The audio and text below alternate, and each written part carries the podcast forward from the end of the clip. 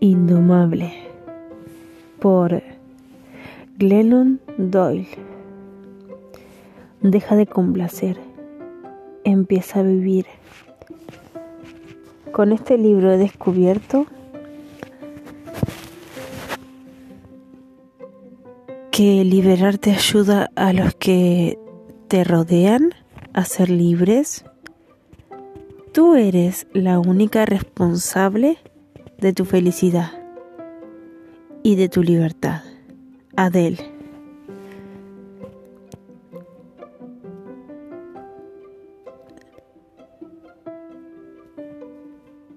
Comencemos. Prólogo. Guepardo. Hace dos veranos mi esposa y yo llevábamos a nuestras hijas al zoológico. Mientras recorríamos las instalaciones vimos un cartel que anunciaba el gran espectáculo del parque, la carrera del guepardo. Nos, nos encaminamos hacia las familias que buscaban sitio para presenciarla y encontramos un tramo vacío a lo largo del recorrido. La menor, Ama, se subió a mis hombros de mi esposa para tener mejores vistas. Apareció una cuidadora rubia y vivaracha, con un chaleco color kaki. Sujetaba un megáfono y la correa de un labrador retriever amarillo. Yo no entendía nada. No sé la gran cosa de animales, pero como intentase convencer a mis hijas de que ese perro era un guepardo. Tendrían que reembolsarme las entradas. Empezó diciendo, Bienvenidos todo el mundo. Estáis a punto de conocer al guepardo del parque Tabita. ¿Pensáis que esta es Tabita? No, gritaron las niñas. Esta, tierna labrador es Minnie, la mejor amiga de Tabita. Se conocieron cuando Tabita era un guepardo bebé y criamos a ambos animales juntos para que Minnie nos ayudara a maestrarla. Haga lo que haga Minnie, Tabita quiere imitarla. La cuidadora señaló con un gesto el todoterreno que estaba aparcado a su espalda había un conejo de peluche atado a la parte trasera del vehículo, con una cuerda deshilachada. Preguntó, ¿Quién tiene un labrador en casa? Pequeñas manos se alzaron al aire. ¿A cuáles de vuestros labradores les gusta jugar a la pila pila? Al mío, gritaron los niños y niñas. Bueno, pues a Minnie le encanta perseguir a este conejo, de manera que Minnie hará la carrera del guepardo en primer lugar mientras Tabita la observa para recordar cómo se hace. Luego contaremos hacia atrás, abriré la puerta de la jaula de Tabita y ella saldrá disparada. Al final del recorrido, que, esto, que es de solo 100 metros, en esa dirección, habrá un delicioso filete esperándola. La cuidadora condujo a Minnie, ansiosa y jadeante, a la línea de salida. Le hice una señal al conductor del todoterreno que arrancó, liberó a Minnie de la correa y vimos al labrador amarilla perseguir con alegría al mugriento conejo rosa de pega. La chiquillería aplaudió con ganas. Las personas adultas nos enjugamos de sudor de la frente. Por fin llegó el momento en estelar de Tabita. Recitamos la cuenta atrás al unísono. Cinco, cuatro, 3, 2, 1. La cuidadora abrió la puerta de la jaula y el todoterreno con el conejo de pega salió disparado de nuevo. Tabita echó a correr, concentrada en el conejo con la precisión de un láser, convertida en un borrón moteado.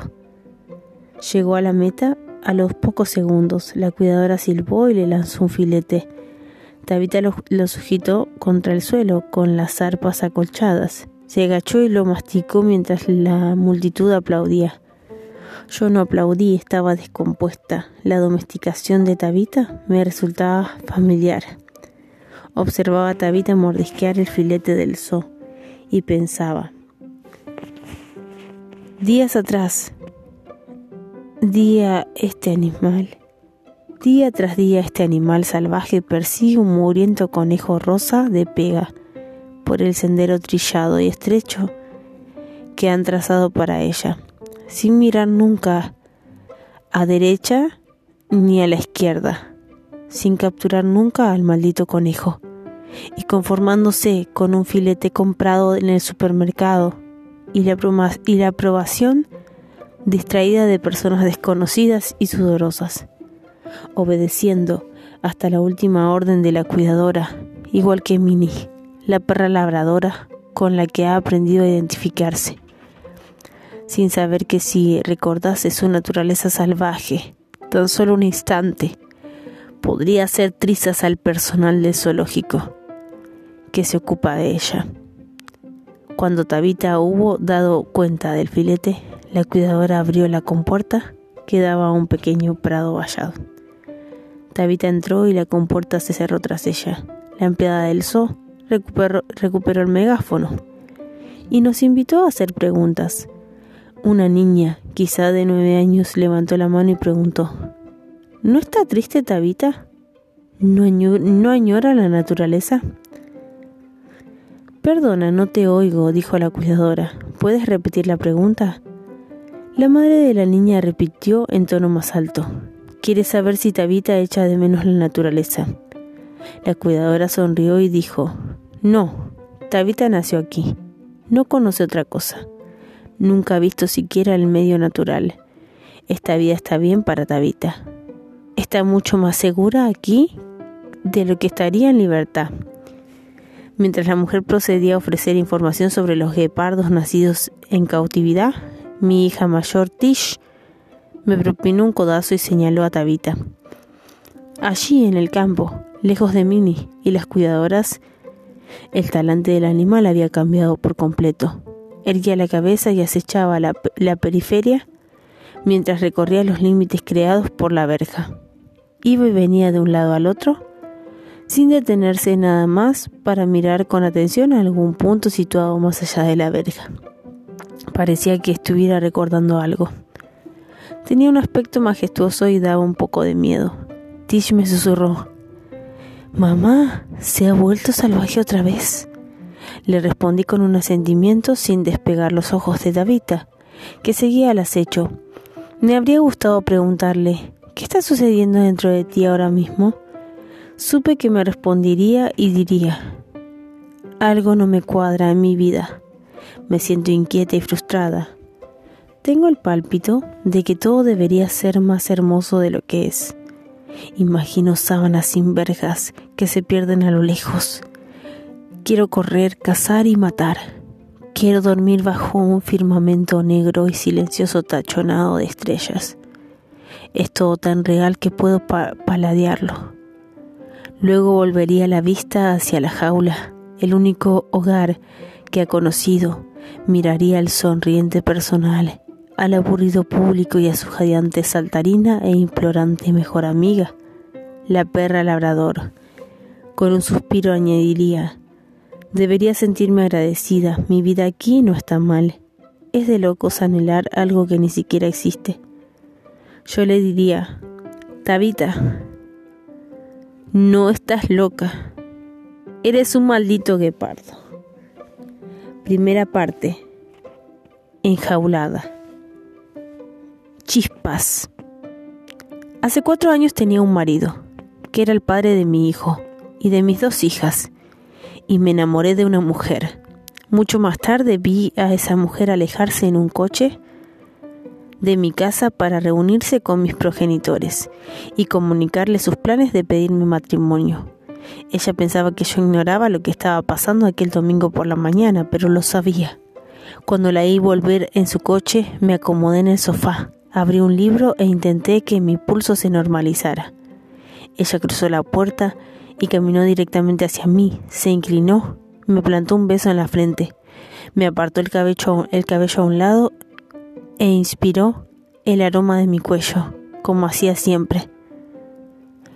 A continuación se incorporó y desapareció en el dormitorio. Yo me encaminé a la cocina para servirle un café y cuando me di la media vuelta estaba ahí delante de mí, con una rodilla en el suelo sosteniendo un anillo.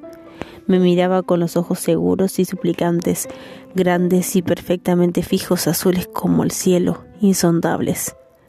No podía esperar, dijo. Sencillamente no podía esperar ni un minuto más. Más tarde en la cama apoyé la cabeza en su pecho, en su pecho mientras charlábamos de cómo había discurrido esa, su mañana. Les había dicho a mi, a mi padre y a mi madre, quiero a su hija y a su familia como nunca he querido a nadie. Les prometo que las amaré y las protegeré para siempre. El labio de mi madre tembló con miedo y valor cuando respondió, Abby, no había visto a mi hija tan llena de vida desde que tenía diez años. Se dijo mucho más aquella mañana, pero esa primera respuesta de mi madre captó mi atención como la frase de una novela que pide ser subrayada. No había visto a mi hija tan llena de vida desde que tenía diez años. Mi madre vio apagarse la chispa de mis ojos durante mi décimo año en la tierra. Ahora, treinta años más tarde, estaba presenciando la, la reaparición de esa chispa. De unos pocos meses a esa parte, mi talante había cambiado por completo. A sus ojos yo tenía un aspecto majestuoso y daba un poco de miedo. Después de aquel día empecé a preguntarme, ¿a dónde fue a parar mi chispa de, de los diez años? cómo me perdí a mí misma. He investigado al respecto y he descubierto lo siguiente. A los 10 años aprendemos a ser chicas buenas y chicos de verdad. A los 10, niñas y niños aprenden a ocultar quiénes son para convertirse en lo que el mundo espera que sean. Alrededor de los 10 empezamos a interiorizar nuestra domesticación formal. Fue a los 10 años cuando el mundo me domó. Me dijo que me callara y me mostró mis jaulas. Estos son los sentimientos que te permite expresar. Así debería comportarse una mujer. Este es el cuerpo al que debes aspirar. Estas son las cosas que creerás. Estas son las personas a las que puedes amar. Estas son las personas a las que debes temer. Este es el tipo de vida al que se te espera que aspires. Haz lo necesario para encajar. Te sentirás incómoda al principio, pero no te preocupes, acabarás por olvidar que, estás enjaulada. Pronto esto se te antojará. La vida. Sin más. Yo quería ser una buena chica, así que traté de controlarme. Escogí una personalidad, un cuerpo, una fe y una sexualidad tan diminutos que tuve que contener el aliento para caber dentro. Y de inmediato me puse enferma. Cuando me convertí en una buena chica también desarrollé bulimia. Nadie puede contener el aliento todo el tiempo. La bulimia era parte de mi manera de, de expirar. Era mi modo de negarme a complacer, de permitirme el hambre y de expresar mi furia. Durante mis atracones diarios era como un animal. Luego me dejaba caer sobre el inodoro y me purgaba, porque una buena chica debe ser muy menuda para caber en sus jaulas. No debe dejar pruebas tangibles de su hambre. Las chicas buenas no están hambrientas ni furiosas, son, no son salvajes. Todas las cosas que hacen humana a una mujer constituyen los secretos inconfesables de las buenas chicas. En aquella época sospechaba que la bulimia significaba que estaba loca. Cuando iba al instituto pasé una temporada trabajando en una institución mental y mis sospechas se confirmaron. Ahora interpreto de otro modo lo que me pasó. Solo era una chica enjaulada que había nacido para firmamentos inmensos no estaba loca, era un maldito guepardo. Cuando vi a Abby recordé mi naturaleza salvaje. La deseaba. Y era la primera vez que deseaba algo más allá de lo que habían de lo que me habían enseñado a desear. La amaba y era la primera vez que amaba a alguien más allá de aquellos a los que se esperaba que amase. Crear una vida con ella fue la idea propia que tuve jamás y la primera decisión que tomé como mujer libre, después de 30 años haciendo contorsiones para, para encajar en una idea del amor ajena. Por fin encontré un amor que me sentaba bien, hecho a mi medida, por mí. Por fin me pregunté qué quería. Yo, en lugar de que de qué esperaba el mundo de mí, saboreé la libertad y ansiaba más. Miré de frente mi fe, mis amistades, mi trabajo, mi sexualidad, mi vida entera y me planteé. ¿Qué parte de todo esto fue idea mía? ¿De verdad quiero algunas de estas cosas o me han condicionado para que las quiera? ¿Cuáles de mis creencias han, he creado yo y cuáles me han sido programadas? ¿Cuánto de lo que soy es inherente y cuánto simplemente he heredado? ¿En qué medida mi aspecto, mi manera de hablar, mi conducta no son sino el aspecto, la manera de hablar y la conducta que otros me han inculcado? ¿Cuántas de las cosas que llevo persiguiendo toda la vida no son más que mugrientos conejos rosas de pega? ¿Quién era yo antes de convertirme en la persona que el mundo me dijo que fuera? Con el tiempo me alejé de mis jaulas. Poco a poco construí un nuevo matrimonio, una nueva fe, una nueva visión del mundo, un nuevo propósito vital, una nueva familia y una identidad por elección propia y no por defecto, desde mi imaginación y no desde mi adoctrinamiento, desde mi naturaleza salvaje y no desde mi entrenamiento. Lo que sigue son los relatos de cómo acabé enjaulada y cómo me liberé.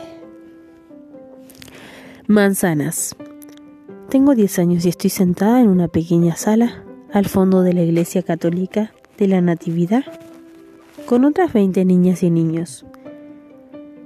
Estoy en clase de catecismo, a la que me envía mamá y papá los miércoles a la última hora de la tarde, para que aprenda cosas de Dios. La maestra de catecismo es la madre de una compañera de clase.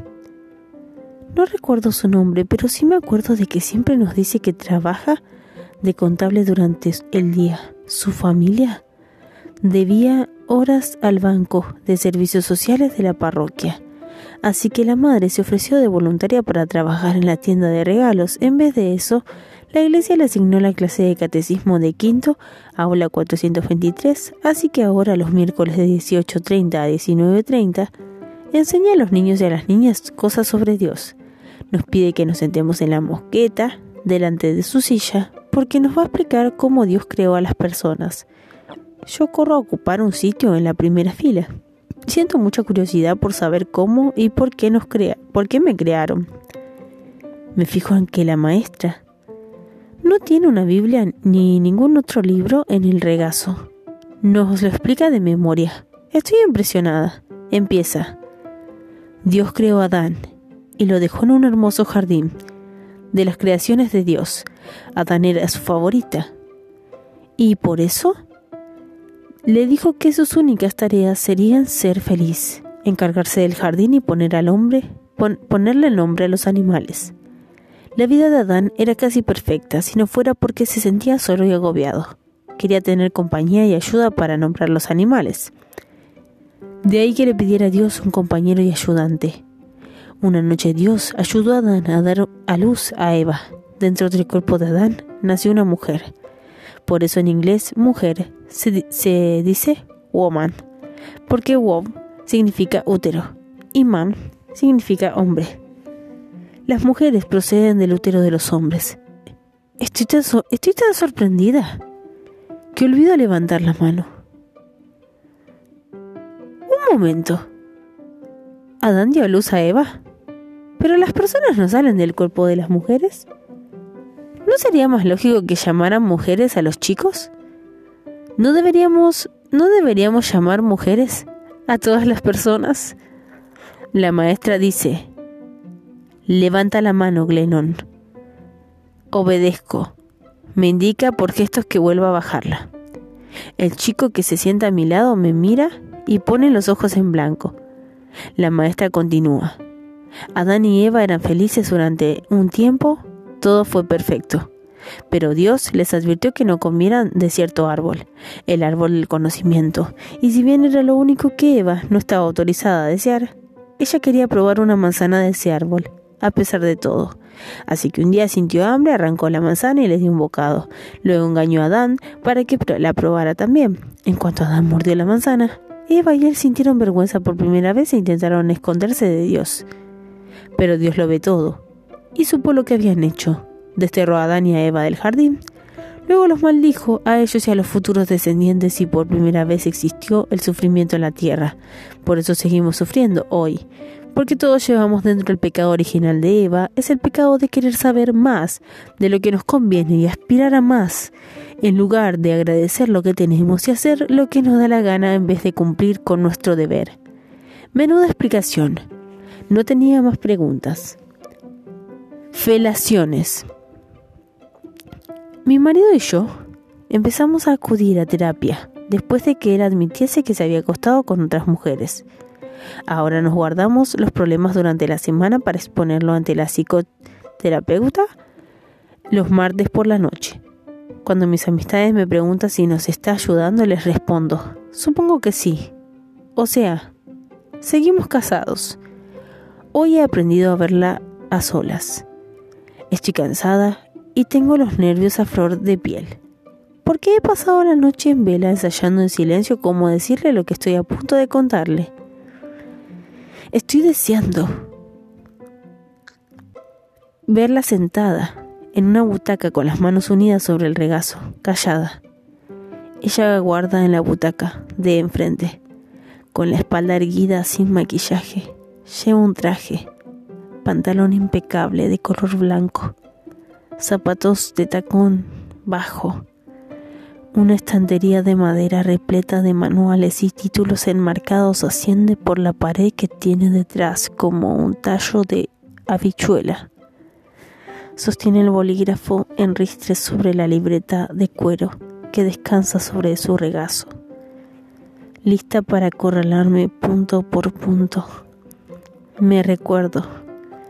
Habla con calma y seguridad, Glennon, como una adulta.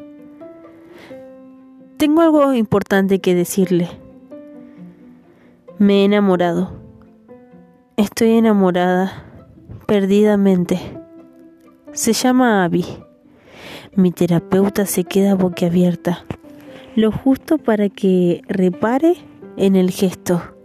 No dice nada durante un instante eterno.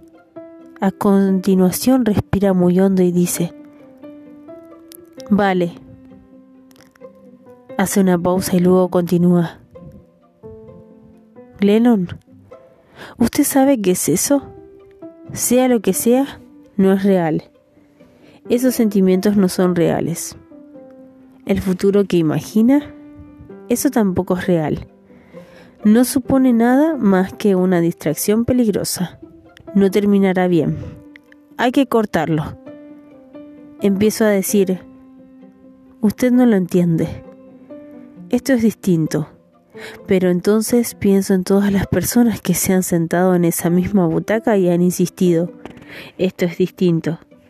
Si no me va a dar permiso para estar con Abby, al menos tengo que argumentar las razones para no estar con mi marido nunca más. No puedo volver a acostarme con él, Argullo. Usted sabe lo mucho que me ha que me he esforzado. A veces pienso que lo he perdonado pero entonces se tiende encima de mí y vuelvo a odiarlo. Han pasado años y no quiero ser pesada, así que cierro los ojos e intento alejarme flotando hasta que haya terminado. Sin embargo, en el momento menos pensado regreso a mi cuerpo y siento una rabia ardiente que me consume.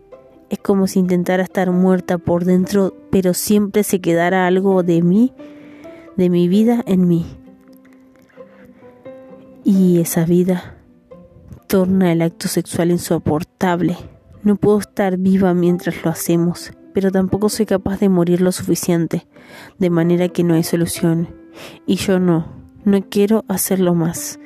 Me enfurece que se me salten las lágrimas, pero lo hacen.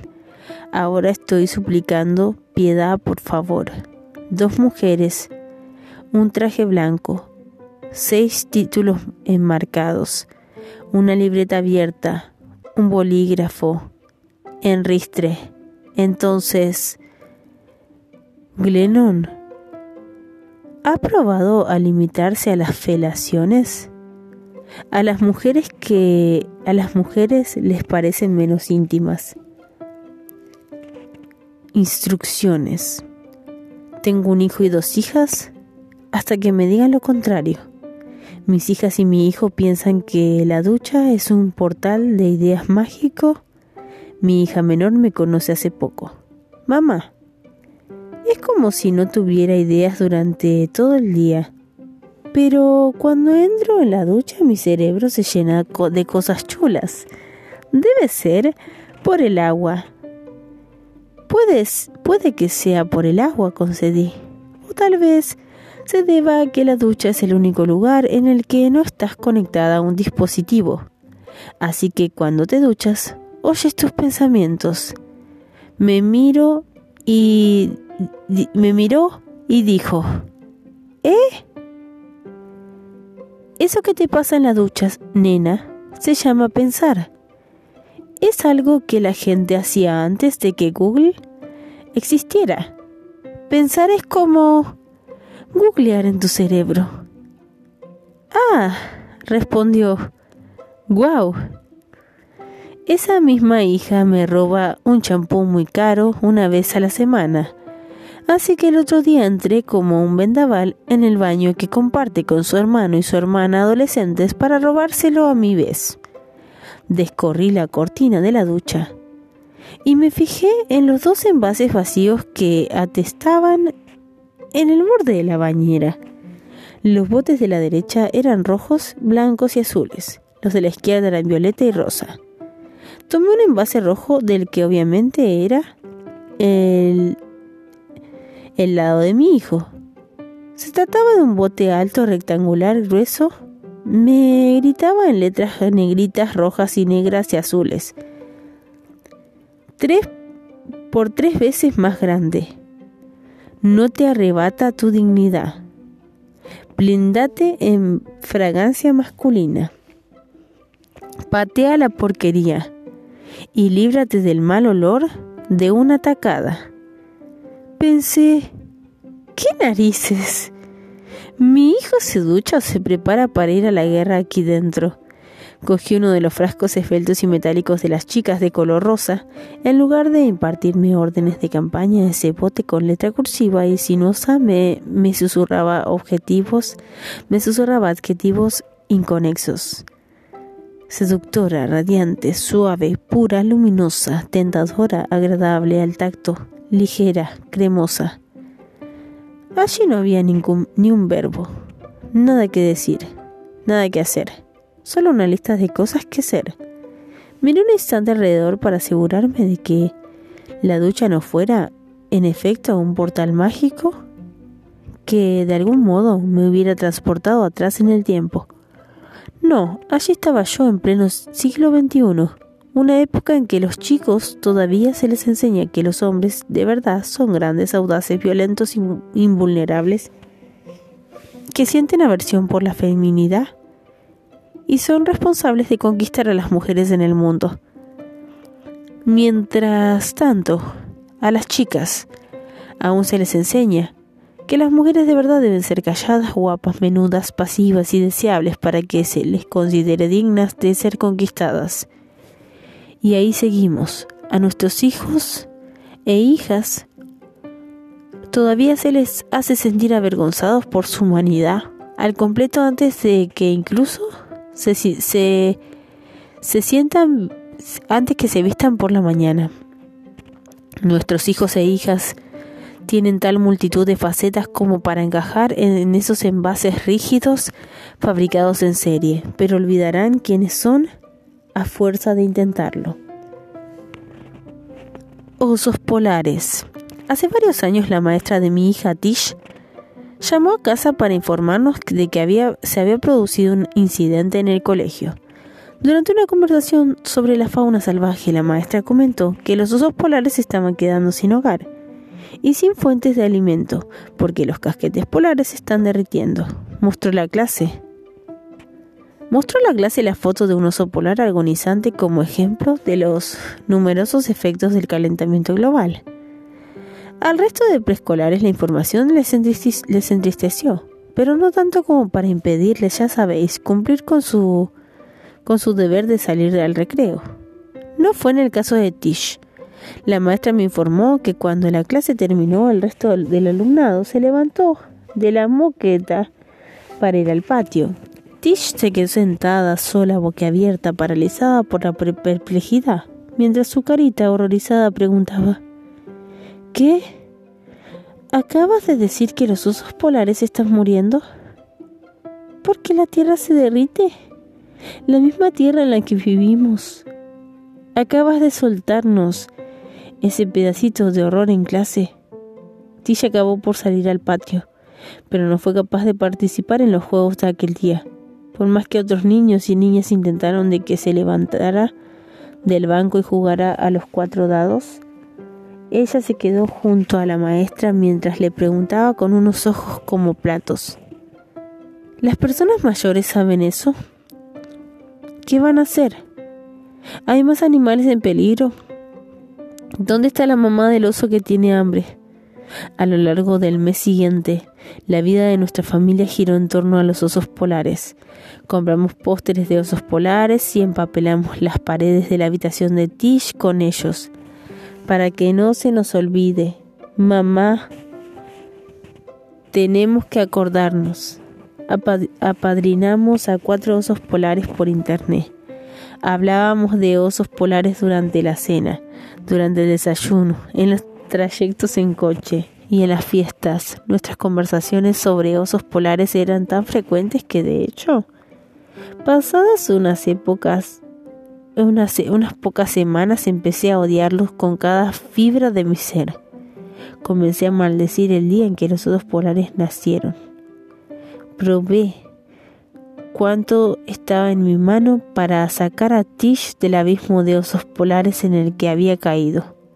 Lo intenté por las buenas y por las malas. Al final me limité a mentirle le pedí a una amiga que me enviara un correo electrónico oficial haciéndose pasar por la presidenta del Ártico y anunciando que los problemas de los casquetes polares se habían solucionado de una vez y para siempre, y que todos los osos polares estaban súper bien.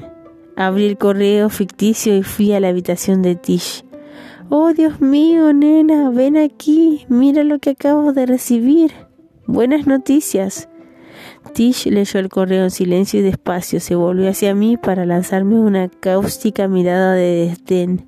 Sabía que el correo era falso porque es sensible, no idiota. La saga del oso polar continuó en todo su esplendor. Una noche después de, de, arropar a Tish en la cama, salí de puntillas de su habitación con la alegría de una madre a punto de alcanzar la tierra prometida. Todo el mundo duerme y yo tengo mi sofá, mis hidratos de carbono y Netflix, y nadie tiene permiso de tocarme ni hablarme hasta que hasta la salida del sol. Aleluya. Estaba cerrando la puerta al salir cuando Tish susurró: "Espera, mamá. Maldita sea mi estampa." ¿Qué pasa, cariño?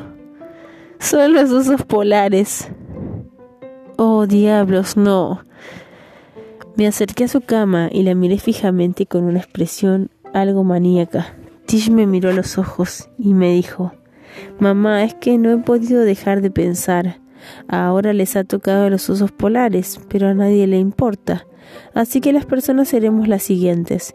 Se dio media vuelta, se durmió y me dejó sola en la habitación, a oscuras, paralizada por la perplejidad a mi vez. Me quedé allí de pie, con los ojos abiertos de par en par, abrazándome el cuerpo. Ay Dios mío, los osos polares. Tenemos que salvar a los puñeteros osos polares. Las, las personas seremos las siguientes. ¿En qué estamos pensando? A continuación, a continuación miré a mi pequeña y pensé, ah, que te mueras de pena por los osos polares no significa que estés mal de la cabeza. El resto del mundo está mal de la cabeza por no compartir tu sentimiento. Tish no pudo salir al patio porque estaba prestando atención a lo que dijo la maestra. En cuanto conoció la situación de los osos polares, se permitió sentirse horrorizada, saber que estaba mal e imaginar el, inevitable desenlace. Tish es sensible y ese es su superpoder. Lo contrario de la sensibilidad no es el valor, no es de, de, valientes negarse a prestar atención, negarse a tomar nota, negarse a sentir, saber e imaginar. Lo contrario de la sensibilidad es la insensibilidad. Y eso no es ninguna medalla que colgarse. Tish percibe, aunque el mundo intente pasar a toda prisa por su lado, ella interioriza despacio, espera, para. Eso que has dicho sobre los osos polares me ha hecho sentir algo y preguntarme cosas. ¿Podemos quedarnos ahí un momento? Tengo sentimientos, tengo preguntas. Todavía no estoy lista para salir corriendo al recreo. En la mayoría de las culturas se identifica a las personas como Tisha en los primeros años de vida. Se las venera como chamanes, curanderas, poetas y religiosas. Las consideran excéntricas pero cruciales para la supervivencia del grupo porque son capaces de oír cosas que otras personas no oyen, ver cosas que otras personas no ven y sentir cosas que otras personas no sienten. La cultura depende de la sensibilidad de unas pocas, porque no se puede sanar nada si antes no se percibe. Sin embargo, nuestra sociedad está tan obsesionada con la expansión el poder y la eficacia a toda costa que las personas como Tish como yo resultan molestas.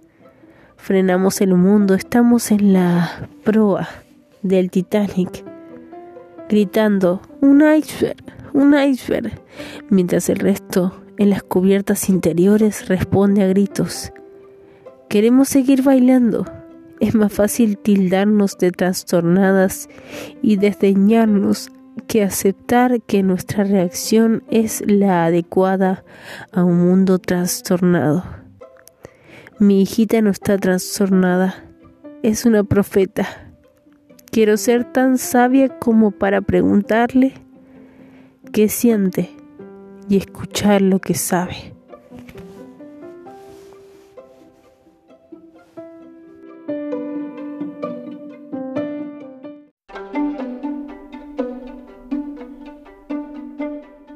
Marcas de cotejo. Es mi último año de secundaria. Y todavía no me han elegido para la corte del baile de bienvenida. La corte de baile está formada por el grupo de 10 chicas y, 10 y chicos más populares de cada curso. Se vestirán de punta en blanco y se pasearán en descapotables en el desfile del baile. Se vestirán de punta en blanco y cruzarán el campo, en la media parte. Se vestirán de punta en blanco y recorrerán los pasillos exhibiendo las bandas que luce la corte. El baile de bienvenida es la semana de la moda del instituto y al resto del alumnado. Observaremos a las personas elegidas recorrer las pasarelas desde nuestros puestos entre las sombras en la clase de lengua y literatura el profesorado reparte papeleras y nos pide que votemos a las personas que debemos ascender al trono de la corte. Cada año votamos en masa a las mismas alumnas y alumnos de oro. Todos sabemos quiénes son. Tenemos la sensación de que nacimos sabiendo quiénes eran.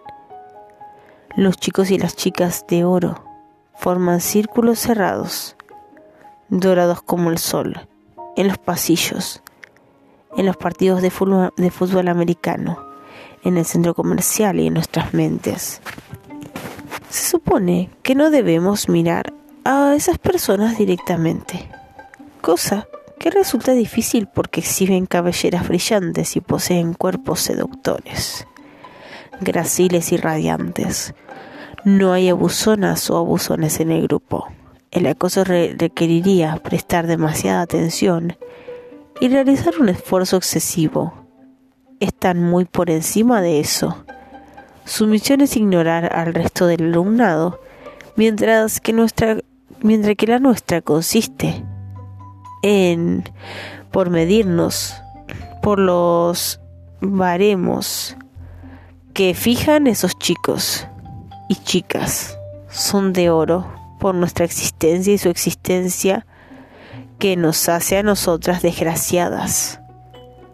Sin embargo, votamos a esas personas año tras año, porque las reglas son reglas y nos controlan incluso en la intimidad de nuestros pupitres. Vota a los chicos y a las chicas de oro. Cumplen las instrucciones a la perfección. Son lo que todos y todas que tenemos que ser en teoría así que deberían ganar. Es lo justo. Yo no soy de oro, pero las chicas de oro proyectan sobre mí su luz dorada con la frecuencia suficiente como para que haya adquirido cierta patina. De vez en cuando me invitan a sus fiestas y yo acudo, pero cuando aparezco no me hablan demasiado Supongo que estoy allí porque necesitan tener cerca a una no dorada, con el fin de percibir el brillo de su oro. El brillo del otro requiere contraste, así que cuando forman sus corrillos en los partidos de fútbol americano dejan que me una a su círculo, pero allí tampoco me hablan. Me siento incomodísima en los corrillos desplazada y ridícula. Entonces me recuerdo que, en realidad, lo que sucede en el interior del círculo no tiene importancia. Solo importa eso que la gente percibe desde fuera. No importa lo que es real, sino aquello de cuya realidad puedo convencer a otras personas. No importa cómo me siento por dentro, sino cómo aparento sentirme por fuera porque mis sentimientos aparentes determinarán los sentimientos que inspire al mundo exterior.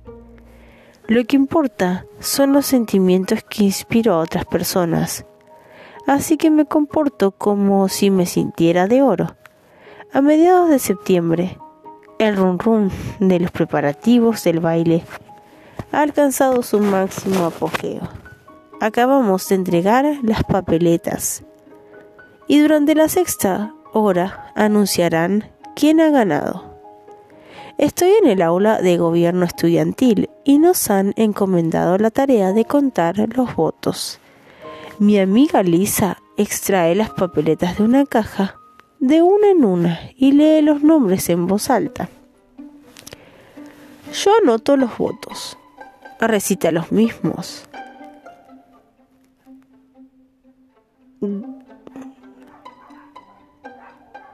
Glennon, Lisa, me mira, enarca las cejas y sonríe. Yo pongo los ojos en blanco y desvío la vista, pero el corazón me retumba en el pecho. Qué fuerte, piensa que soy de oro. Veo la caja de las papeletas y dice Tina y Kelly. Kelly Yesa. Tina y Kelly. Yesa Susan, Yesa Susan, Tina, Tina, Tina. Y entonces Glennon. Un par más. Glennon, Glennon. Yo... ¡Qué fuerte! Las papeletas está casi vacía, pero estoy a punto de sumar los votos y podría conseguirlo. Podría conseguirlo. Solo necesito dos votos más. He hecho una ojeada lisa que está mirando otra parte. Con el lápiz al lado, añado dos marcas junto a mi nombre. Tic-tac. Lisa y yo contamos los votos. Me han elegido para la corte de baile de bienvenida. Ahora soy una chica que incluso a los 44 años puede poner los ojos en blanco y mencionar como de, de pasada. Bueno, yo formé parte de la corte de baile de bienvenida. Las otras personas pondrán los ojos en blanco a su vez. El instituto. Pero tomarán nota. Ah, tú eras la de oro. Si eres o no de oro no se decide en las primeras fases de vida y permanece de algún modo incluso cuando eres adulta y mucho más sabia. Si fuiste de oro una vez, siempre lo serás. Llevo más de una década hablando y escribiendo sin tapujos sobre, sobre mi adicción, sexo, infidelidad y depresión. La falta de pudor es mi ejercicio espiritual. Sin embargo, nunca había reconocido ante nadie haber cometido fraude electoral en el instituto, exceptuando a mi esposa, cuando le dije que finalmente había excluido esta anécdota. Hizo una mueca compungida y me preguntó, ¿Estás segura, nena? ¿Tienes claro que debas contar eso? Opino que es la desesperación lo que torna esta historia imperdonable. Es la necesidad, el hecho de que me importara tanto. Si no puede ser de oro, debe fingir que no lo deseas. Es tan poco guay, tan increíblemente cutre sentir la necesidad de encajar hasta el punto de hacer trampas. Pero yo lo hice amañé una votación con la intención de ser de oro. Pasé 16 años con la cabeza sobre la taza del inodoro intentando estar delgada. Me emborraché hasta perder el sentido a lo largo de una década tratando de ser agradable. Me reí y dormí con idiotas intentando ser tocable. Me he mordido la lengua con tanta fuerza que he notado el sabor de la sangre tratando de ser amable. He gastado miles en potingues y venenos para poder tener un aspecto juvenil. He negado quien era durante décadas en el intento de ser pura. Algoritmos. Varios meses después, de descubrir que mi marido me había engañado. Repentinamente y repetidamente. Todavía no sabía si seguiría con él o me marcharía. Ni siquiera sabía si el cojín nuevo del sofá se quedaría o se iría a otra parte. Era una mujer indecisa más no poder. Cuando le comenté a la, psico, a la psicoterapeuta escolar de mis hijas. E hijo, lo mucho que me costaba decidirme, me dijo, no son las decisiones complicadas las que confunden a los hijos, sino la indecisión. Sus hijos necesitan saber qué va a pasar. Respondí, bueno, no lo pueden saber hasta que yo lo sepa, replicó pues tendrá que encontrar la manera de saberlo. En aquella época la única manera que conocía de saber algo era hacer lo que se dice un sondeo e investigar. Empecé a preguntar, llamé a todas mis amigas con la esperanza de que supieran qué debía hacer. A continuación procedí a investigar, leí todos los artículos que encontré sobre infidelidad, divorcio e infancia, con la esperanza de que las personas expertas supieran qué debía hacer. Tanto el sondeo como la investigación arrojaron unos resultados enloquecedoramente poco convincentes. Al final, recurrí a Internet por si un conglomerado invisible de desconocidos troles y bots sabían lo que debía hacer con la única salvaje y preciosa vida que tenía. Así fue como acabé a las 3 de la mañana zampándome una, una tarrina de Ben y Jerry's, grandes cucharadas y escribiendo en la barra de búsqueda de Google. ¿Qué debería hacer si mi marido me engaña, pero también es un padre fantástico. Reuniones. Mi hijo de 17 años, Chase, y sus amistades están viendo una película en la sala de estar. Aunque he intentado dejar al grupo tranquilo, me resulta muy difícil. Ya sé que casi todas las chicas y chicos adolescentes piensan que sus, sus madres no molan. Pero estoy segura de que yo soy la excepción. Me planto en el umbral y echo un vistazo al interior.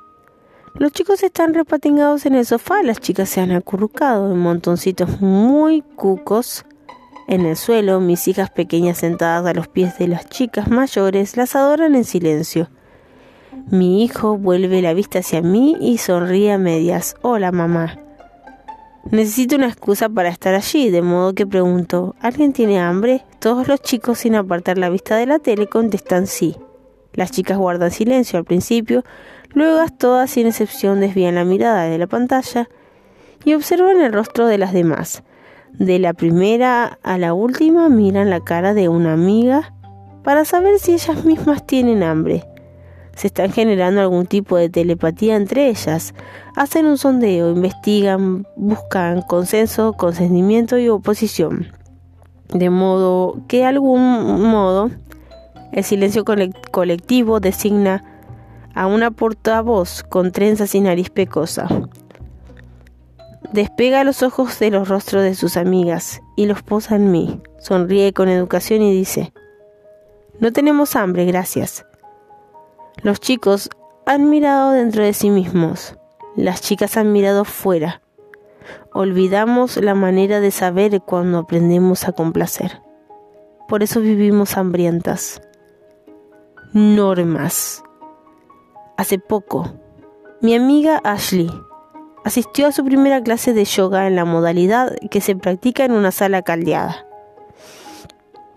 Entró a la sala desenrolló la esterilla y se sentó y se quedó esperando a que pasara algo.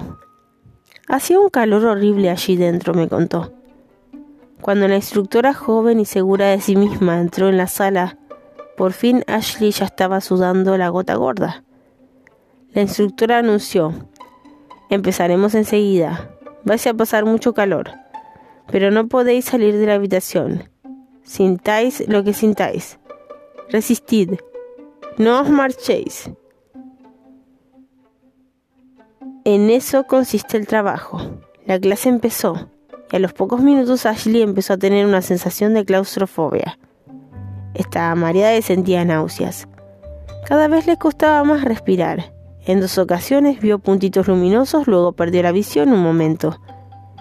Miró la puerta desesperada por correr hacia ella. Pero 90 minutos aterrada pasó el tiempo al borde de la hiper hiperventilación, conteniendo las lágrimas, pero no abandonó la sala. En cuanto la instructora dio la clase por terminada y abrió la puerta, Ashley se puso de pie y corrió hacia el pasillo. Se tapó la boca con la mano hasta que encontró el cuarto de baño. Dejó la puerta abierta y vomitó por la pila, las paredes y el suelo. Cuando estaba a cuatro patas, secando su propio vómito con toallas de papel, pensó, ¿a mí qué me pasa? ¿Por qué me he quedado sufriendo? La puerta ni siquiera estaba bloqueada. Dragones. Cuando era niña, mi madrina me regaló un papeles para mi cumpleaños. Era una bolsa de nieve pequeña y redonda, como una esfera de cristal del tamaño de la palma de una mano. En el centro se, erguía un dragón, con relucientes escamas, brillantes ojos verdes y alas como llamas. Al principio cuando lo llevé a casa, lo puse en la mesilla de noche junto a mi cama pero me pasaba las noches despierta con los ojos abiertos de par en par, asustada de que hubiera un dragón tan cerca de mí, en la oscuridad, de manera que una noche me levanté de la cama y trasladé el papeles al, al estante más alto de mi habitación. De vez en cuando, únicamente a la luz del día, arrimaba la silla del escritorio, me encaramaba y cogía la bolsa de nieve del estante, las agitaba y la dejaba en reposo y contemplaba el torbellino de copos. Cuando empezaban a posarse el dragón llanamente y llameante aparecía en el centro de la esfera y yo notaba un escalofrío de emoción. El dragón era mágico y aterrador, siempre allí inmóvil esperando sin más. Mi amiga Megan lleva cinco años sobria, tras una década abusando del alcohol y las drogas. Únicamente intenta averiguar qué le pasó, cómo la adicción cómo la adicción se adueñó de la vida de una mujer tan fuerte.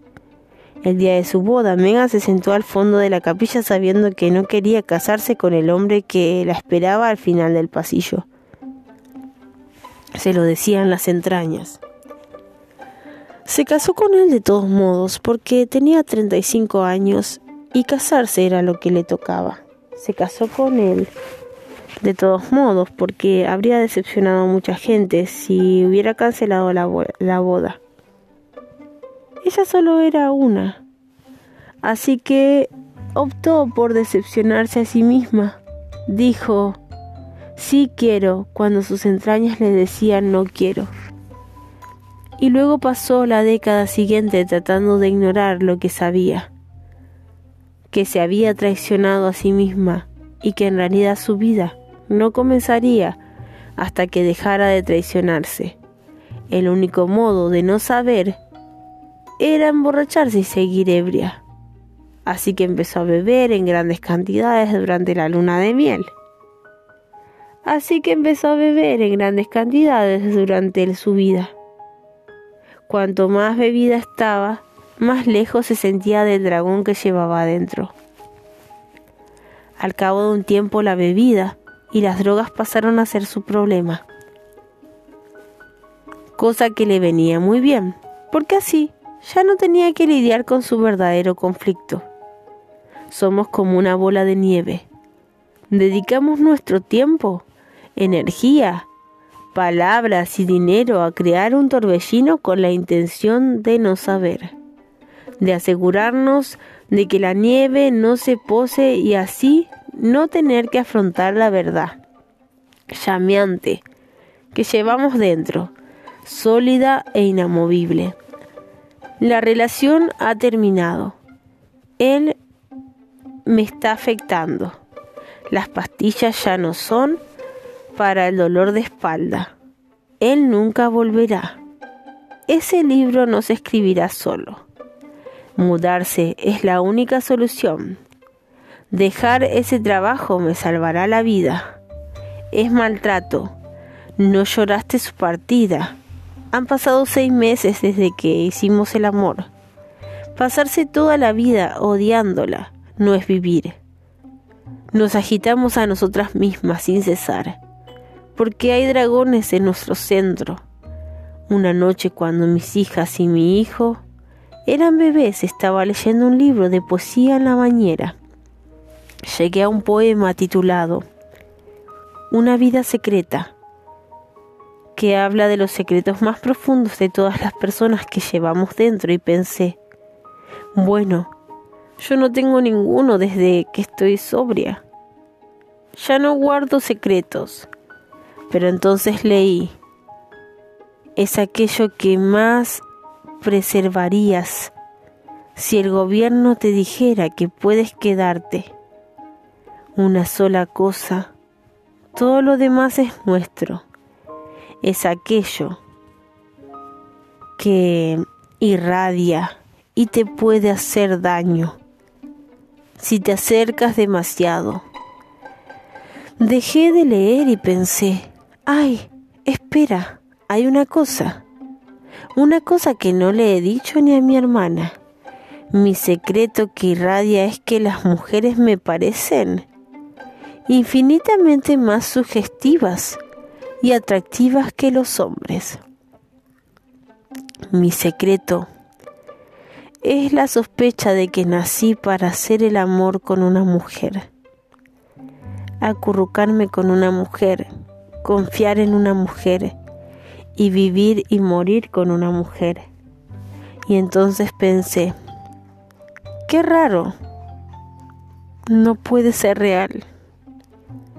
Tienes marido y tres criaturas. Tu vida te basta y te sobra. Mientras salía de la bañera y me secaba el pelo, me dije, en otra vida tal vez. Interesante, ¿verdad? Como si tuviera más de una. Brazos. Me siento en un frío asiento de plástico cerca de la puerta de embarque. Detengo la vista en mi maleta. Doy un sorbo al café de aeropuerto. Está flojo y amargo.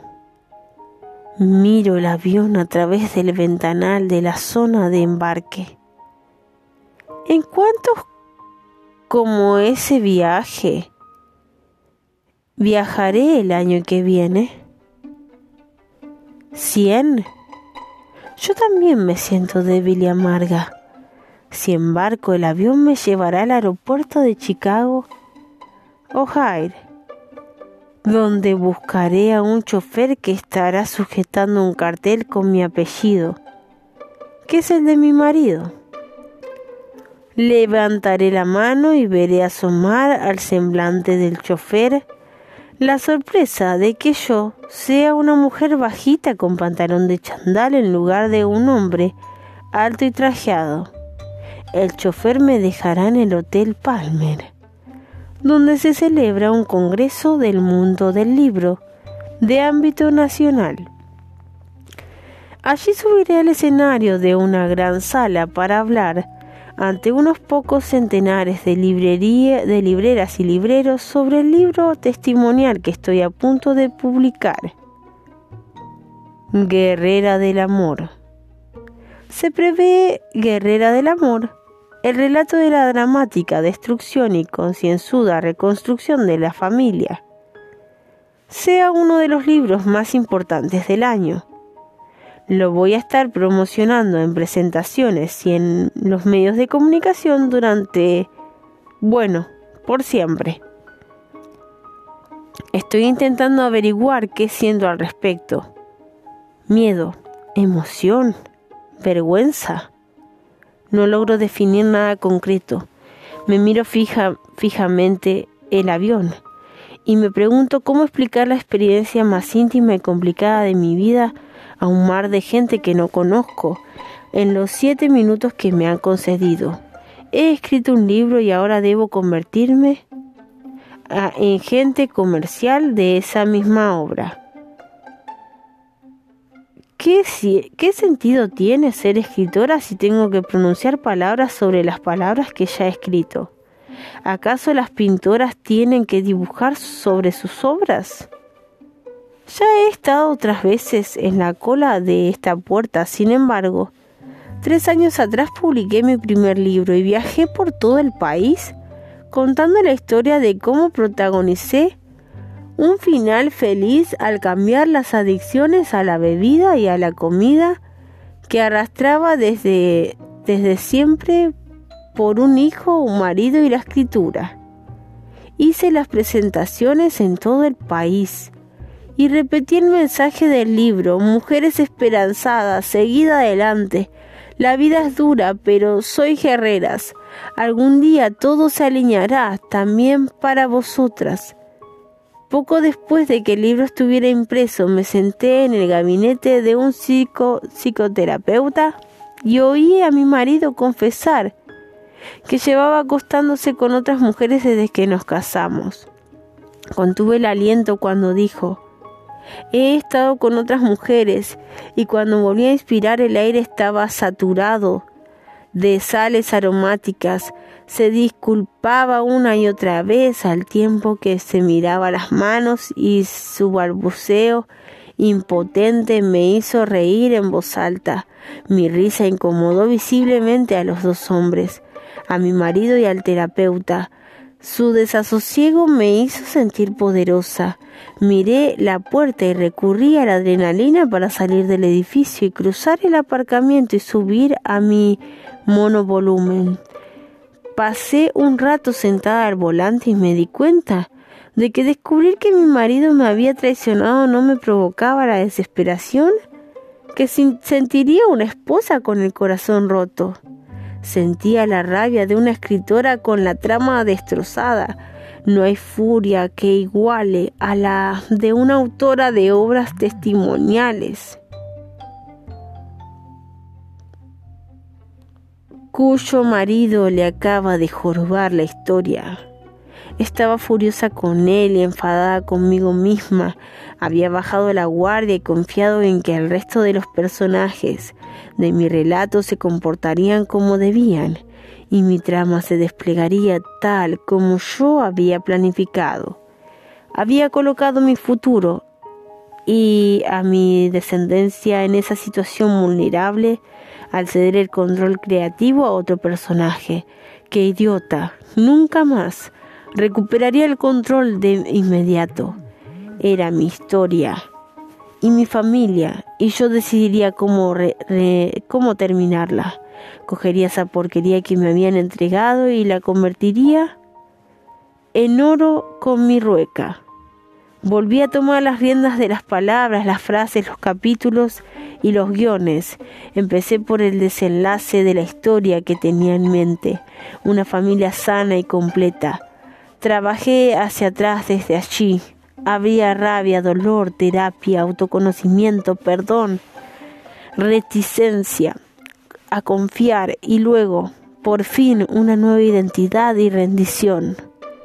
Redención. No sé si viví los años siguientes y luego narré por escrito lo sucedido o si escribí los años siguientes y después me entregué y me encargué de que todo eso sucediera, daba igual. Lo importante era que al final de aquella época borrosa tenía mi más oscura historia de amor. Un drama de traición y perdón, dolor y redención, fractura y sanación, en forma de libro y en forma de familia. Jaque mate, vida.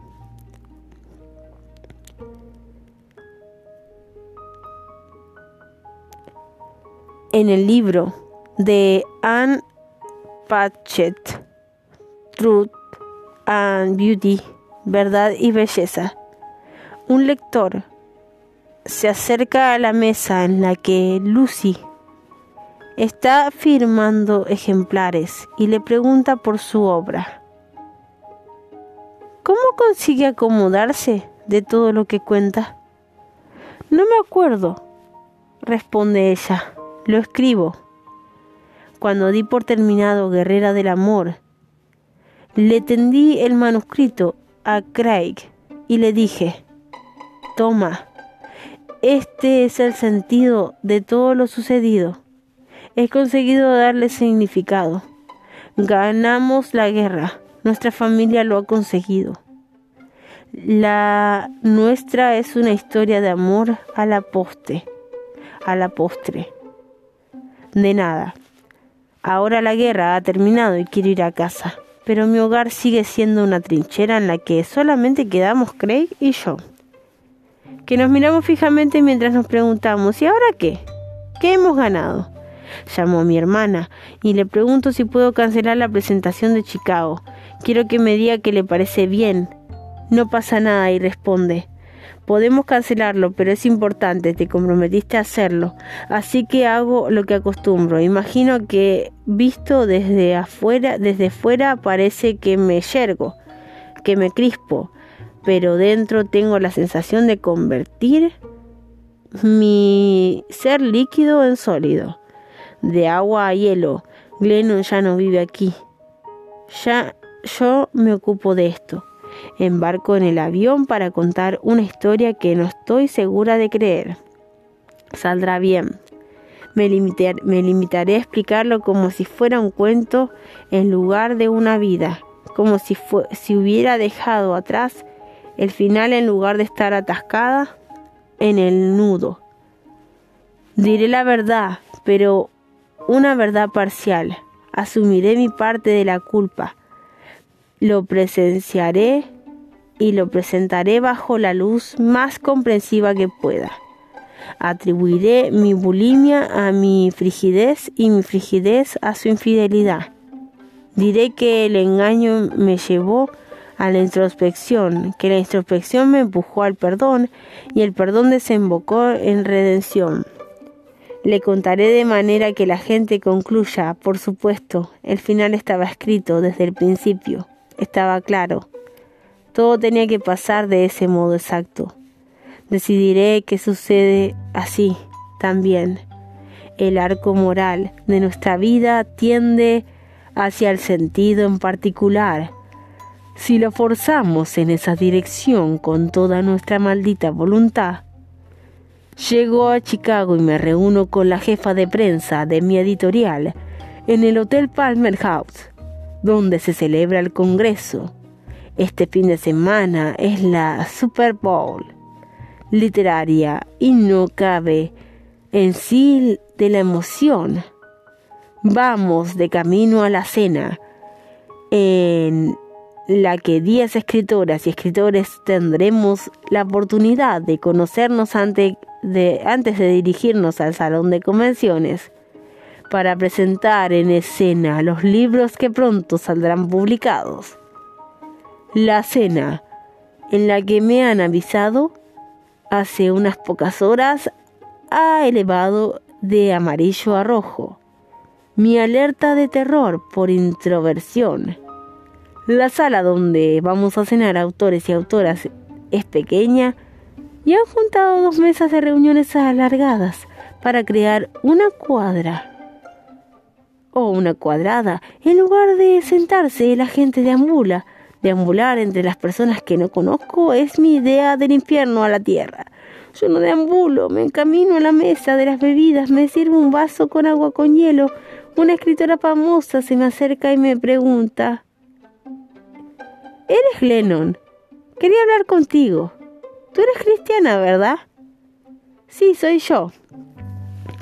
Mi último libro trata de una mujer que tiene experiencia religiosa y se convierte al cristianismo. ¿Te lo puedes creer? Se hace cristiana. Para ella es tan real. No sé cómo reaccionará la gente al leerlo. ¿Se lo tomarán ¿En serio? ¿Qué opinas tú? ¿Tienes la sensación de que la gente te toma en serio?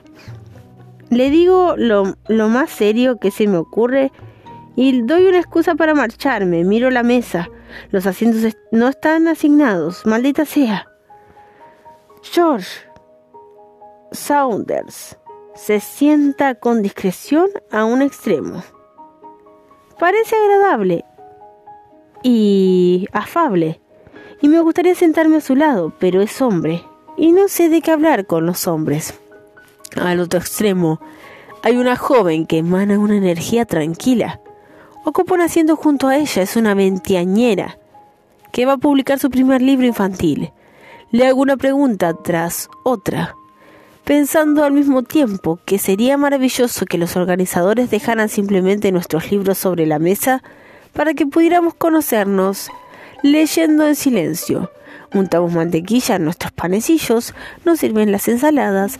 Cuando alargo la mano hacia el aliño, la mujer del libro infantil se vuelve la vista hacia la puerta. Yo también miro. De súbito veo una mujer plantada donde antes solo había espacio vacío. Ocupa todo el umbral, toda la habitación, el universo entero. Lleva el pelo corto, de color platino en la parte superior y rapada por los lados. Viste un abrigo tipo gabardina con un pañuelo rojo y exhibe una sonrisa cálida. De medio lado, un aplomo de acero. Se queda allí parada un momento mientras recorre la habitación con la vista. Yo la miro con atención y hago repaso de mi vida entera. Todo mi ser se dice, es ella. Al momento, pierdo el control de mi cuerpo. Me levanto y abro los brazos de par en par. Ella me mira, inclina la cabeza a un lado, enarca las cejas y me sonríe. Mierda, mierda, mierda. ¿Qué hago de pie? ¿Por qué tengo los brazos abiertos? Ay, Dios mío, ¿qué estoy haciendo? Vuelvo a sentarme. Ella camina alrededor de la mesa y le estrecha una mano a todo el mundo. Cuando llega a mi altura me levanto de nuevo, me giro y la miro a la cara. Soy Abby, dice.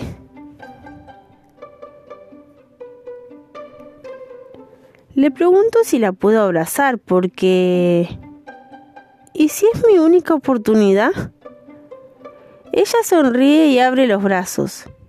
Entonces, el aroma que algún día me hará sentir en casa, piel con olor a polvos y suavizante de ropas mezclados con la lana de su abrigo y su colonia, y algo que olía a aire, a campo, a azul cielo, a niño, mujer y hombre, y al mundo entero. El único asiento libre está en la otra punta de la mesa así que se aleja de mí y se sienta. Más adelante me dirá que no comió ni habló, porque dedicó todas sus energías a no mirarme con atención. Yo también. La cena termina y la gente vuelve a deambular. Ay Dios mío, más paseos y ahora con la revolución en la sala. Me disculpo para ir al baño y me libro de deambular durante dos minutos. Cuando salgo, ella está en el, en el pasillo mirando la puerta de baño, esperando. Me pide por señas que me acerque. Miro a mi espalda para asegurarme de que me habla a mí. Se ríe, se ríe entonces llega el momento de ir al salón de convenciones. De algún modo nos separamos del grupo.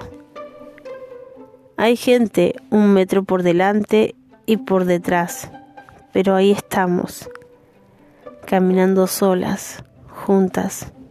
Deseo con todas mis fuerzas ser interesante, pero ella es increíblemente guay y yo no sé serlo. No he sido guay ni un solo día de mi vida. Tengo calor, estoy ardiendo. Y mi camisa ya está empapada de sudor. Empieza hablando ella. Gracias a Dios. Me habla del libro que está a punto de publicar. Dice, pero las cosas se me han complicado ahora mismo. Seguro que has oído algo. ¿Oír qué? No he oído nada. ¿Qué tendría que haber oído? ¿Dónde? Responde en las noticias quizá. En ESPN. El canal deportivo. ¿El canal deportivo? Mm, no. No he oído las noticias de ESPN, respondo. Se explica despacio. Al principio, pero luego de un tirón. Soy jugadora de fútbol. Era jugadora de fútbol. Acabo de retirarme. ¿Y ahora? No estoy segura de lo que soy. El mes pasado me detuvieron por conducir bajo efectos del alcohol. Apareció en todos los medios. Vi desfilar la foto de mi detención por la barra de las últimas noticias durante días. No me puedo creer que lo hiciera. Llevo dos años muy perdida y deprimida. Y la fastidié. Tanto hablar de honor y he echado a perder mi legado. Le he faltado a todo el mundo. He perjudiciado al resto del equipo y quizás ahora quieren que escriba el libro en tono de una heroína del deporte que se da autobombo. Pero yo no dejo de pensar. ¿Y si me limito a ser sincera? ¿Y si escribo la verdad sobre mi vida? Lo lamento por ella, pero estoy emocionada por mí. En los cuatro minutos que llevamos juntas me he preguntado por tres temas que mejor conozco. Bebida, escritura y vergüenza. Esta es la mía. Hacedme sitio, qué fuerte. Le puse la mano sobre el brazo, descargas eléctricas. La retiro y me recupero lo suficiente para decir, mira, yo tengo una lista de antecedentes más larga que tu brazo. Yo lo contaría todo, sería sincera. No sé gran cosa del mundillo del deporte, pero sí sé que ahí fuera, en el mundo real, nos gustan las personas reales. Deja de andar y yo lo hago propio. Se vuelve hacia mí y me mira directamente. Parece a punto de decir algo. Contengo el aliento. Entonces se da vuelta y sigue andando. Yo empiezo a respirar y también a caminar. Estamos en el salón de eventos y seguimos a las demás escritoras y escritores. Por un mar de mesas redondas, manteles blancos, techos de 10 metros, lámparas de araña. Acabamos de pie, acabamos al pie del estrado, subimos las escaleras y descubrimos que nos han sentado juntas. Nos acercamos a nuestros sitios y cuando llegamos apoya la mano en el respaldo de mi silla. No sabe si retirármela. Lo hace. Gracias, digo, nos sentamos y la escritora que Abby tiene al otro lado le pregunta al otro lado le pregunta de dónde es. Vivimos en Portland, responde. La escritora comenta, Oh, me encanta Portland. Abby dice, sí, algo en su manera de decir sí, me induce a escuchar con mucha, mucha atención. No sé cuánto tiempo me quedaré allí. Nos mudaremos a esa ciudad. Porque pasamos, porque pensamos que sería un buen sitio para formar una familia. Noto por su manera de decirlo que la primera persona del plural ha pasado a la historia. Quiero ahorrarle más preguntas, así que digo, ah, las personas como nosotras no pueden vivir en Portland. Somos Portland por dentro. Por fuera necesitamos luz del sol. Al momento me avergüenzo de lo que acabo de decir. Somos Portland por dentro. ¿Qué demonios significan esas palabras siquiera? Las personas como nosotras ¿Por qué habré dicho nosotras? Nosotras. Qué horriblemente presuntuoso sugerir el concepto de nosotras. Nosotras, nosotras, nosotras. Me mira con unos ojos como plato y sonríe. Cambio de idea. No sé a qué me refería, pero me alegro de haberlo dicho. Concluyo que es voluntad divina que esa mujer me sonría así. Empieza el acto cuando me toca a mí acercarme al atril para hablar. Desestimo la mitad de la charla que había preparado y digo cosas sobre la que me avergüenza y la libertad que quiero que Abby oiga. Miro a los asientos de personas que tengo delante, pero solamente pienso en ella que está detrás. Cuando termino me siento y Abby me mira tiene los ojos enrojecidos. La cena termina y la gente empieza a acercarse a nuestra mesa. Delante de Abby se forma una cola de 50 personas. Ella se vuelve y me pide que le firme un ejemplar de mi libro. Luego se gira de nuevo hacia la multitud y empieza a sonreír, a firmar, intercambiar cuatro palabras. Se, se la ve cómoda, segura, encantadora está acostumbrada a esto. Una mujer de cabello rizado que ha entrado en la sala de la cena detrás de Abby se acerca a nuestra mesa. Noto que está esperando para hablar conmigo. Le sonrío y le pido con gesto que se aproxime. Se, se inclina para pegarse a mí lo más posible y susurra. Perdone, perdone. Nunca había hecho nada como esto. Es que conozco muy bien a Abby, como una hermana. No sé qué ha pasado aquí durante la última hora, pero nunca la he visto así. Verá, tengo la sensación de que la necesita en su vida. No sé por qué. Es muy raro, discúlpeme. La mujer está aturullada y tiene lágrimas en los ojos. Metiendo una tarjeta de, de, visita, me di cuenta de que mi respuesta será importante para ella. Le digo, de acuerdo, Sí, sí, claro. Mi amiga Dina de la editorial me está esperando para que salgamos juntas. Miro a Abby, que todavía tiene a 40 fans esperando que esperando su firma. No me entristece separarme de Abby.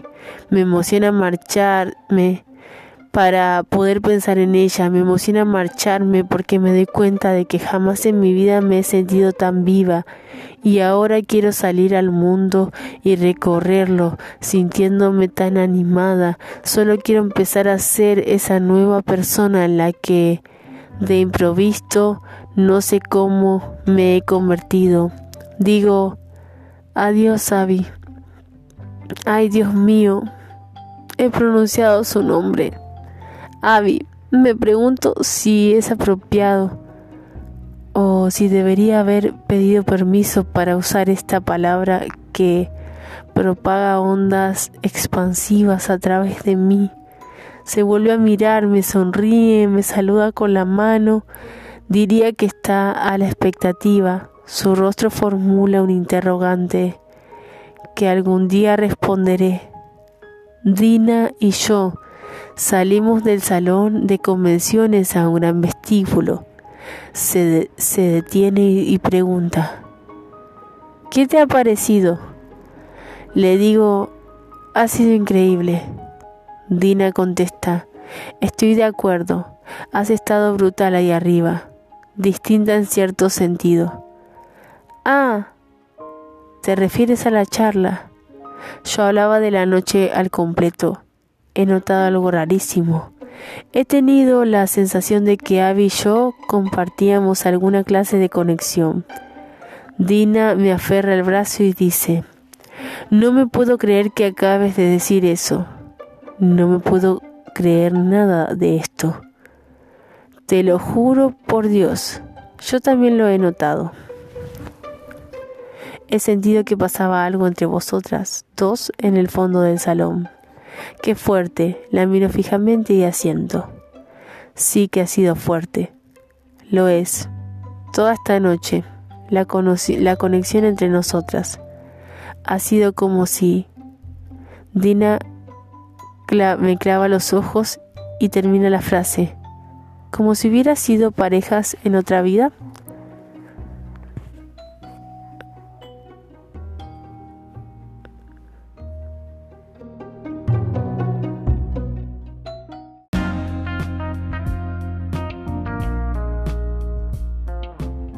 Segunda parte. Llaves.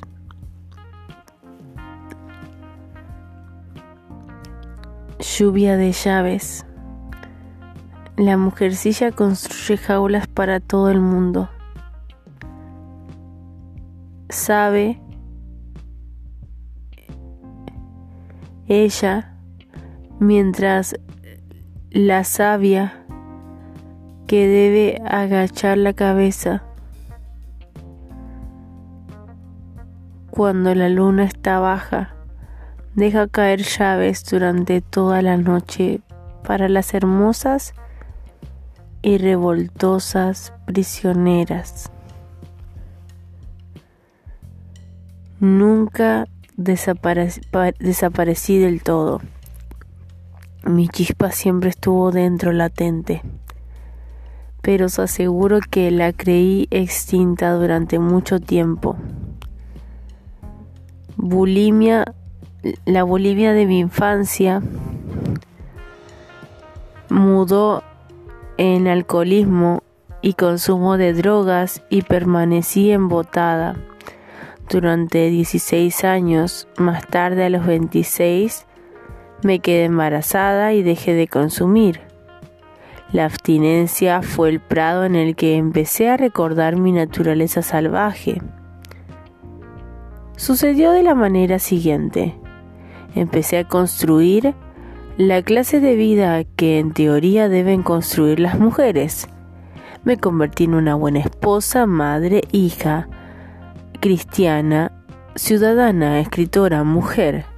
Sin embargo, mientras preparaba almuerzos para el cole, escribía libros testimoniales, me apresuraba en los, por los aeropuertos, charlaba de trivialidades con las vecinas y sacaba adelante mi vida exterior. Notaba el desasosiego eléctrico que sumaba dentro de mí. Era como un trueno constante que vibraba allí mismo a flor de piel, un trueno hecho de alegría, dolor, rabia, anhelo y un amor demasiado profundo, hirviente, tierno, demasiado para este mundo. Se me antojaba como agua muy caliente que amenazase siempre con romper a hervir. Sentía miedo de lo que había dentro de mí, me parecía tan poderoso como para destruir hasta el último pedazo de la maravillosa vida que había construido. Algo parecido a que nunca me sentía segura en un balcón, porque ¿y si salto?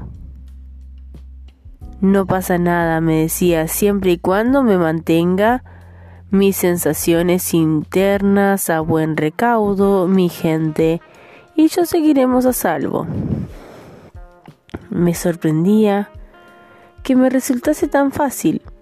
Llevaba dentro una tormenta eléctrica, agua al borde de la ebullición, oro y rojo vivo, pero me bastaba con sonreír y asentir que, que el mundo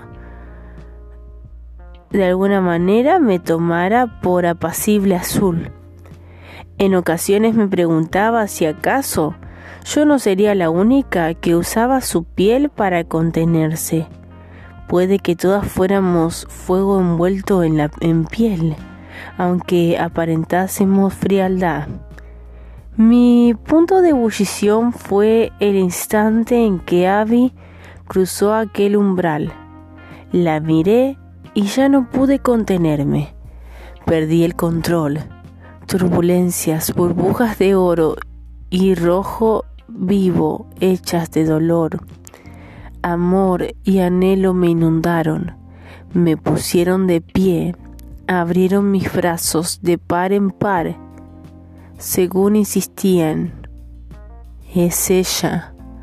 Durante mucho tiempo consideré lo sucedido aquel día como una especie de cuento de hadas.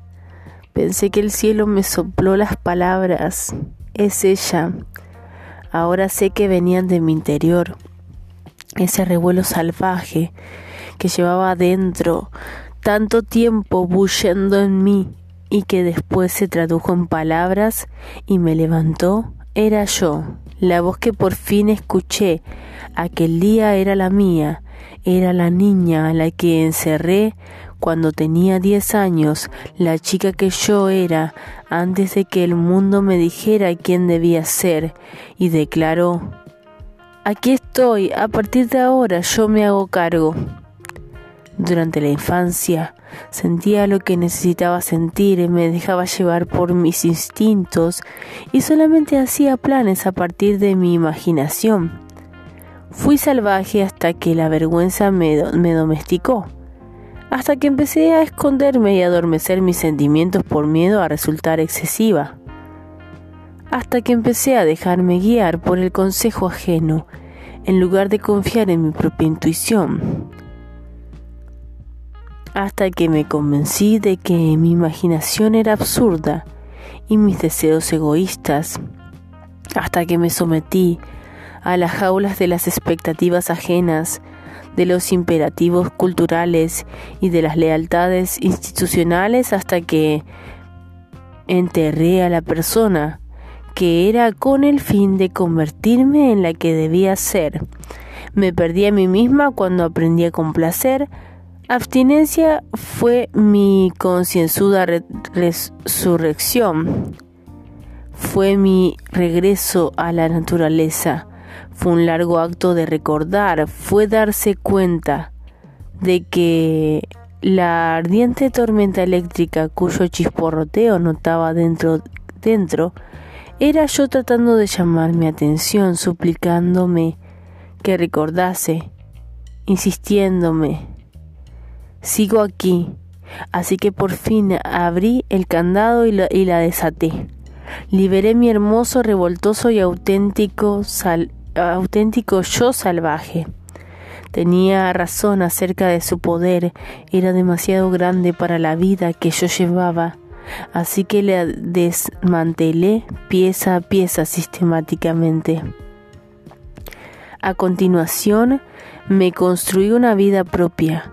Lo hice resucitando esas partes de mí que había aprendido a mirar con desconfianza, a ocultar y abandonar para que el resto del mundo se sintiera cómodo. Mis emociones, mi intuición, mi imaginación, mi valor, esas son las llaves de la libertad. Todo eso somos nosotras. ¿Tendremos el valor de abrir nuestros cerrojos? ¿Tendremos el valor de liberarnos? ¿Saldremos por fin de nuestras jaulas y nos diremos a nosotras mismas, a nuestra gente y al mundo? Aquí estoy. Siente Primera llave. Siéntelo todo. El sexto día de abstinencia. Asistí a mi quinta reunión del programa de recuperación. Me acomodé en una fría silla de plástico temblando e intentando no derramar el café del vaso de papel y que los sentimientos no rebasen mi piel. Me había pasado 16 años haciéndolo todo lo posible para que nada me afectara y, de súbito cuando había en el mundo me afectaba. Era un nervio a la interperie. Todo me dolía. Me daba vergüenza contarle a alguien lo mucho que estaba sufriendo, pero decidí tratar de compartirlo con ese grupo. Eran las primeras personas en las que confiaba con todo mi ser porque eran de las primeras personas a las que había oído jamás confesar toda la verdad. Me habían mostrado su corazón, así que yo les mostré el mío. Dije algo parecido a, me llamo Glennon y llevo seis días sobria. Me siento fatal. Creo que esta sensación tan horrible es la, es la razón de que comenzara a beber ahora me empieza a preocupar que mi problema no fuera la bebida, sino algo más profundo, que fuera yo. No parece que vivir sea tan complicado para las demás personas como lo es para mí.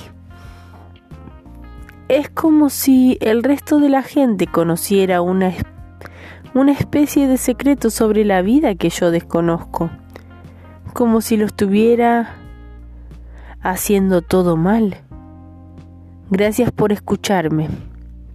Finalizada la reunión, una mujer se, se acercó y se sentó a mi lado y dijo, Gracias por compartir tu historia. Me identifico contigo Solo quería decirte algo que me dijeron a mí al principio.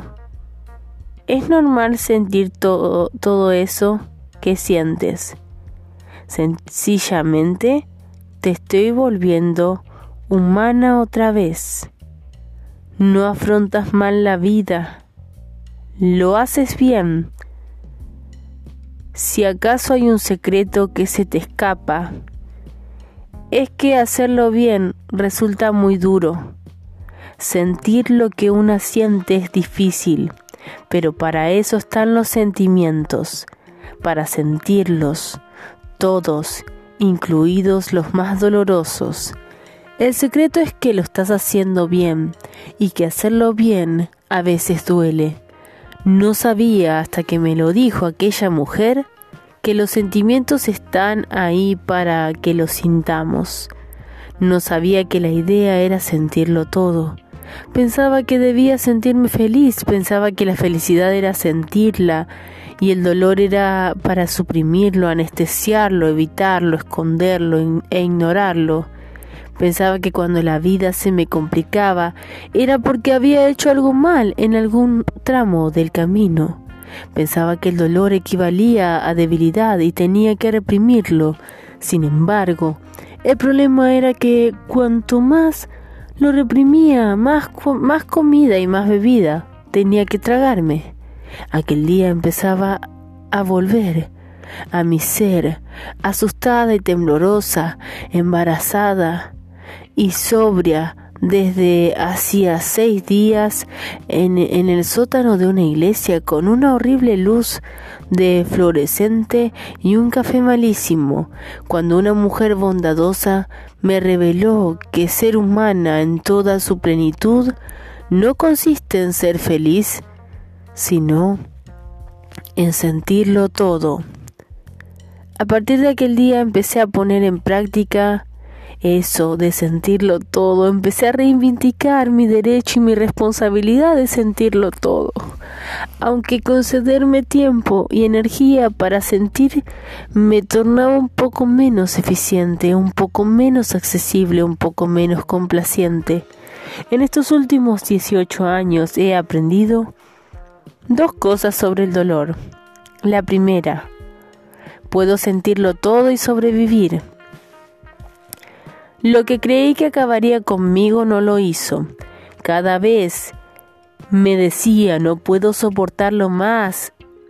Me equivocaba. La verdad era que podía soportarlo todo y lo hacía y sobrevivía. Y sobrevivir una y otra vez me ayudó a tener menos miedo de mí misma, del resto del mundo, de la vida.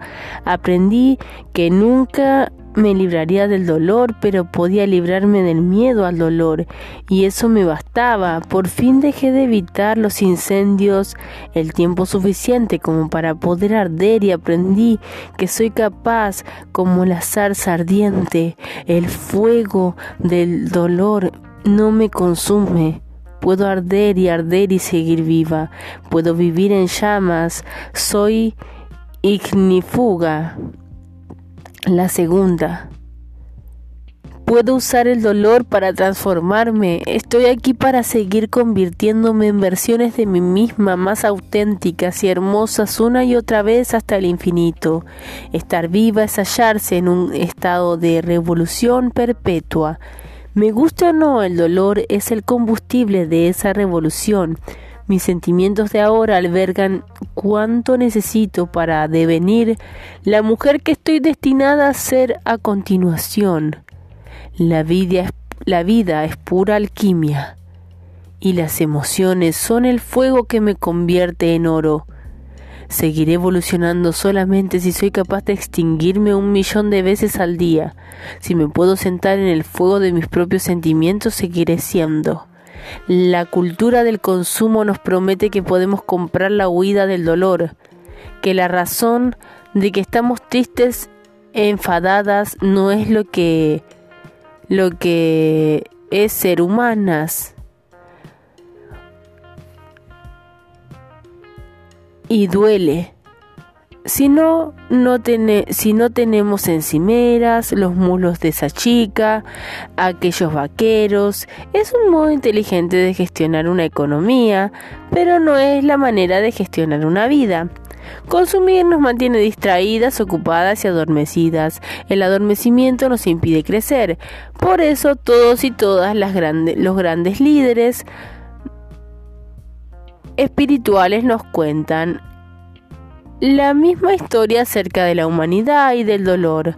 No debemos evitarlos, hay que evolucionar, crecer, estamos aquí para transformarnos, igual que Buda, que tuvo que abandonar su vida de comodidades para experimentar toda clase de sufrimientos humanos antes de alcanzar la iluminación.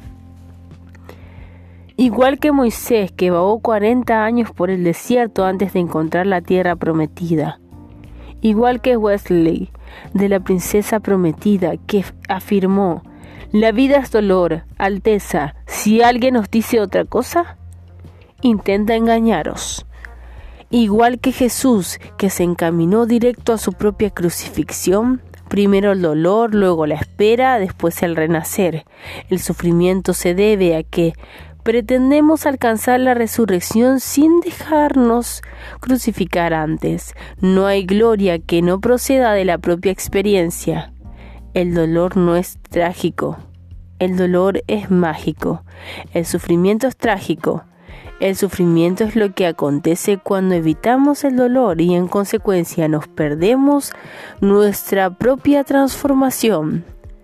Eso es lo que puedo y debo evitar perderme mi propia evolución porque me asusta demasiado someterme al proceso tener tan poca fe en mí que me entumezca, me esconda o me consuma para huir de mis sentimientos intensos una y otra vez.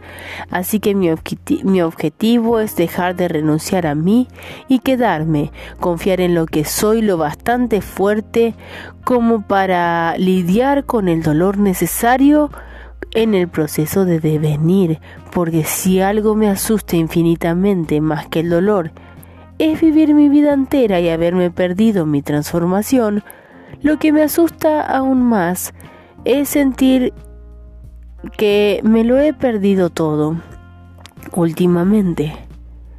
Cuando aparece el dolor, soy dos. Está la que se siente desgraciada y asustada, y está la que experimenta curiosidad y emoción. Mi segunda yo no es masoquista, sino sabia, recuerda, recuerda que aunque no pueda saber lo que es la vida, traerá a continuación, siempre se sabe lo que se traerá el proceso. Sé que cuando aparecen el dolor y la espera, el renacer está en el camino. Tengo la esperanza de que el dolor cese pronto, pero esperaré a que se marche porque lo he experimentado con frecuencia suficiente como para confiar en él, y porque la persona en la que me convertiré mañana es tan impredecible y concreta que voy a necesitar hasta la última gota de las lecciones de hoy para convertirme en ella. Tengo una nota pegada en el espejo del baño. Siéntelo todo. Me recuerdo que, si bien empecé a volver a la vida hace 18 años, me resucito, me resucito a diario en cada momento que me permito sentir y crecer. En mi recordatorio diario de que debo estar dispuesta a arder hasta que las cenizas hagan lo que tengan que hacer para renacer renovada. Saber. Segunda llave quédate quieta y sabrás. Hace varios años me desvelé por completo en mitad de la noche. Eran las 3 de la mañana y yo estaba temblorosa y agitada mientras buscaba respuestas con la desesperación de una mujer a punto de ahogarse que intenta respirar. Acababa de introducir las siguientes palabras en la búsqueda de Google ¿Qué, debería ser si mi marido me engaña pero también es un padre fantástico? Miré las respuestas con atención y pensé, bueno, he tocado un nuevo fondo. Acabo de pedirle a Internet que tome la decisión más importante y personal de mi vida. Porque confío más en cualquier persona del mundo que en mí. ¿Dónde diantre está mi yo? cuando perdí el contacto con ella. Pinché un artículo tras otro, de todos modos, descubrí angustiada a cada uno que me aconsejaba hacer algo distinto. Los expertos religiosos insistían en que una buena cristiana se quedaría, las feministas arguían, arguían distintas cosas. Que una mujer fuerte se marcharía.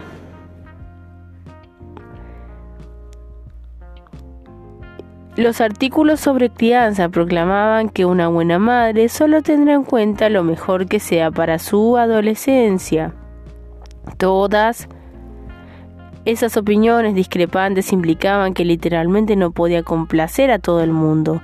Fue un alivio. Cuando una mujer entiende por fin que complacer al mundo es imposible, es libre para descubrir cómo complacerse a sí misma. Miré todas esas opiniones contradictorias y pensé, si existe, de hecho, de manera objetivamente acertada o equivocada de lidiar con esto, que estas personas sostienen opiniones diversas sobre lo que otra debería hacer, experimenté una epifanía.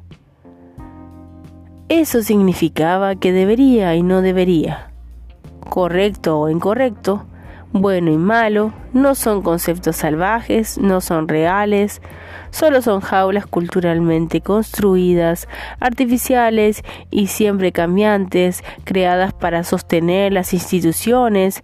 Caí en la cuenta de que toda la familia, cultura o religión, las ideas del bien y el mal, son solo varas que se usan para asusar al ganado, los perros pastores que ladran para mantener a las masas aborregadas, son los barrotes que nos mantienen enjauladas.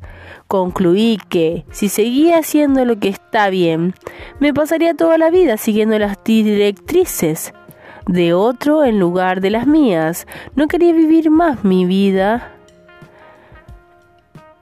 Mi vida. Quería tomar mis propias decisiones como mujer libre, desde mi alma, no desde mi adiestramiento. El problema era que no sabía cómo hacerlo. Unas semanas más tarde abrí la tarjeta que me envió una amiga. Decía, decía, con una gruesa tipografía en negrita y mayúsculas. Quédate quieta y sabrás. Había leído ese versículo muchas veces. Antes, pero me impactó tanto como si fuera la primera. No decía, haz un sondeo entre tus amistades y sabrás. Ni lee libros de expertas y sabrás. Ni busca en internet y sabrás. Sugería un enfoque del todo distinto para adquirir conocimiento. Para allá. Para de moverte. Para de hablar. Para de buscar. Para de asustarte para de dar vueltas. Si dejas de hacer, empezarás a saber. Parecía alguna bobada mágica, pero las mujeres desesperadas toman medidas desesperadas. Decidí experimentar cuando mis peques se marcharon al colegio. Me encerré en el vestidor, me senté sobre una toalla, cerré los ojos y no hice nada salvo respirar. Al principio cada sesión de 10 minutos parecía durar 10 horas. Miraba el teléfono cada dos por tres. Planeaba la lista de la compra y recordaba el salón mentalmente. Lo único que al parecer sabía mientras estaba sentada en el suelo era que tenía hambre. Me picaba todo y de repente estaba desesperada por doblar la ropa limpia y ordenar la despensa. Era una adicta a la información en desintoxicación forzosa. Con cada segundo que pasaba sentía tentaciones de abandonar, pero me puse seria conmigo misma. Dedicar diez minutos al día a encontrarte a ti misma no es demasiado, Glennon. Por el amor de Dios, dedicas 80 minutos diarios a buscar las llaves. Pasadas unas semanas, como una gimnasta que gana elasticidad con cada entrenamiento, empecé a notar que descendía más y más durante cada sesión en el vestidor. Al final, me hundí lo suficiente como para descubrir un nuevo nivel en mi interior cuya existencia ni siquiera conocía. Ese lugar en lo más hondo, muy adentro, profundo, silencioso y estático. No hay voces allí, ni siquiera la mía. Solo oigo mi propia respiración. Fue como si me hubiera estado ahogando y presa del pánico. Llevara un tiempo intentando respirar, pidiendo agua y, manoteando para alcanzar la superficie. Cuando lo que podía salvarme en realidad era dejarme arrastrar a las profundidades, caí en la cuenta de que por eso decimos cuando queremos tranquilizar a alguien. Respira hondo porque debajo del azote y el fragor del oleaje hay un lugar donde todo es calma y claridad. Como el barullo cesa a esas profundidades, notaba algo que percibía en la superficie. Se parecía a esa cámara de silencio que hay en Dinamarca, uno de los lugares más silenciosos del mundo donde las personas son capaces de oír y sentir la circulación de su propia sangre Allí en lo más profundo notaba algo que circulaba dentro de mí. Era un saber. En este nivel sé cosas que no puedo conocer en la caótica superficie. Aquí, abajo, cuando planeo una pregunta sobre mi vida con palabras o mediante imágenes abstractas, Noto un empujón. Ese empujón me guía hacia lo que debo hacer a continuación y luego cuando me doy por enterada sin palabras, me inunda. El saber se asemeja a un cálido oro líquido que me llena las venas y se solidifica apenas lo suficiente para hacerme sentir estable, segura. Lo único que descubrí aunque me asusta decirlo, es que Dios vive en esas profundidades de mi interior. Cuando reconozco su presencia y su guía, Dios lo celebra y me inunda de cálido oro líquido. Volvía al vestidor a diario y me sentaba en el suelo sembrado de camisetas y vaqueros y practicaba mi inmersión el saber acudía a mi encuentro en lo más profundo y me empujaba hacia lo necesario, lo siguiente. Una cosa cada vez. De ese modo empecé a saber qué hacer a continuación. Así empecé a ir por la vida con más claridad, solidez y aplomo. Un día, un año más tarde, estaba en mitad de una reunión de trabajo sentada a una gran mesa de conferencias. Estábamos debatiendo una importante decisión que debíamos tomar y el equipo me pedía liderazgo.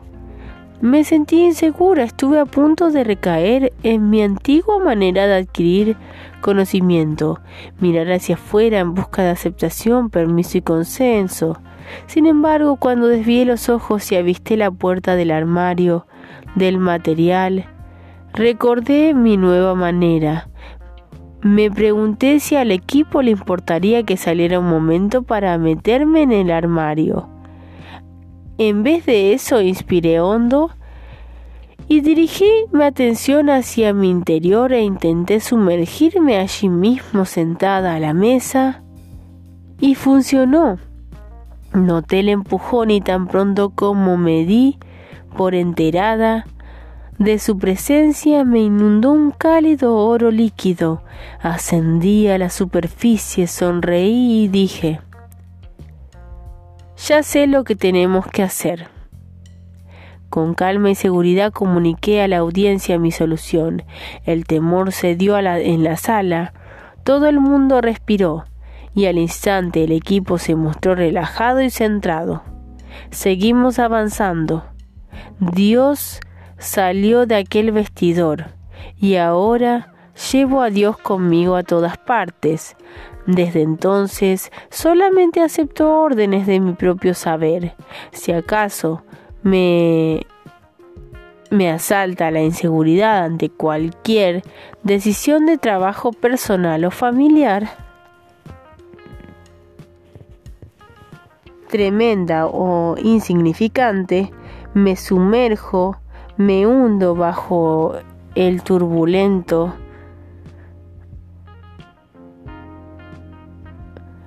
oleaje de las palabras, el miedo, las expectativas, las contradicciones y los consejos y tanteo en busca del saber. Me sumerjo cien veces al día, tengo que hacerlo, porque el saber nunca revela planes a cinco años vista. A mí se me antoja una guía cariñosa y revoltosa, como si solo me mostrara lo que debo conocer a continuación para que vuelva una y otra vez, porque quiere que afrontemos la vida juntas. Tras muchos años estoy construyendo una relación con ese saber. Cada vez confiamos más el uno en la otra. Cuando hablo de estos términos, mi esposa enarca las cejas y pregunta,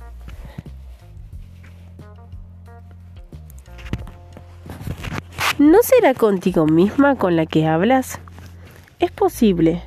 Si lo que he encontrado en lo más hondo no es nada más y nada menos que mi yo, si no he aprendido a conversar con Dios sino conmigo misma, si eso en lo que he aprendido a confiar no es Dios sino mi propio yo, y si durante el resto de mi vida, por más que me pierda, voy a saber con exactitud dónde y cómo reencontrarme, pues bienvenida sea.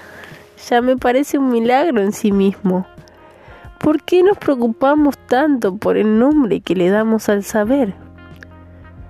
En lugar de compartir unas personas con otras, como invocarlo, Sé de muchas personas que han encontrado ese nivel interno y se guían exclusivamente por él.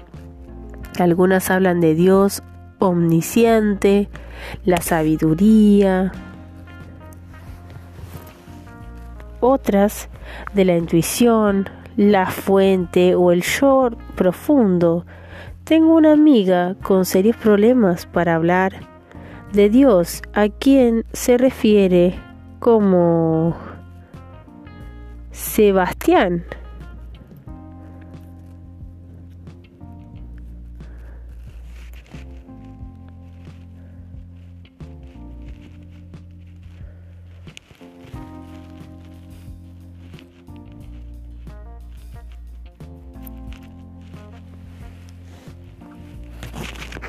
Por más que reciba otro nombre, Dios sigue siendo un milagro y un consuelo, no importa cómo llamemos al saber. Lo que importa, si queremos vivir esta singular estrella fugaz que es la vida, es lo que es que lo llamemos.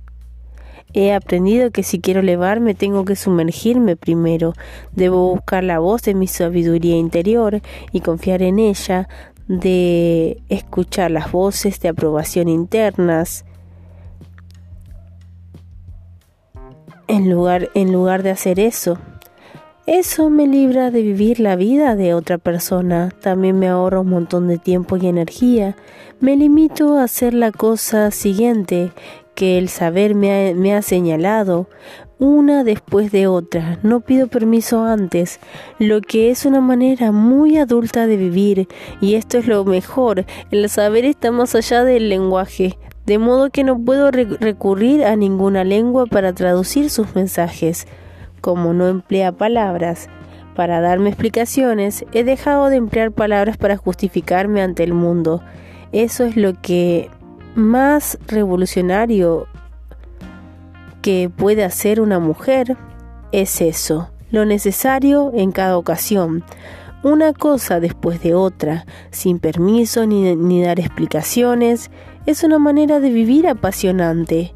Ahora entiendo que nadie más en el mundo sabe lo que yo debería hacer. Los expertos no lo saben, ni los sacerdotes, ni los terapeutas, ni las revistas, ni las escritoras o mis amistades. Ninguna de ellas lo sabe, ni siquiera las personas que más me quieren. Porque nadie ha vivido ni vivirá nunca esta vida que yo trato de sacarme adelante. Con mis dones y desafíos, pasado y gente. Toda existencia es un experimento sin precedentes. Esta vida es solo mía, así que he dejado de pedir instrucciones a, los, a las demás para llegar a lugares en los que nunca han estado. No hay mapa, todos somos pioneras. Todas lo somos.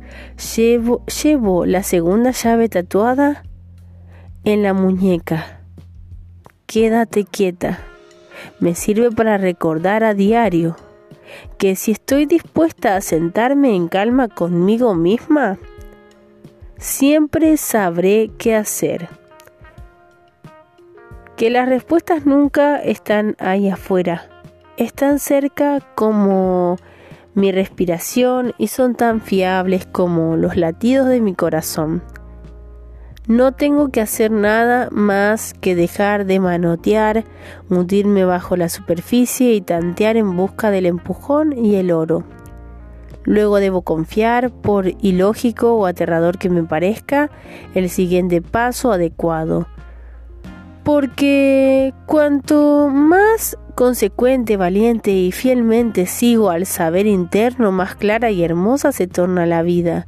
Cuanto más vivo a partir de mi propio saber, más mía se torna mi existencia y menos temerosa me vuelvo. Confío en el que el saber estará conmigo allá donde vaya y me empujará con suavidad hacia el acto siguiente, una cosa después de la otra, para guiarme en el camino a casa. ¿Cómo saber? Surge un momento de incertidumbre, respira, mira hacia adentro, Sumérgete, tantea en busca del saber. Haz lo siguiente que te indique el empujón.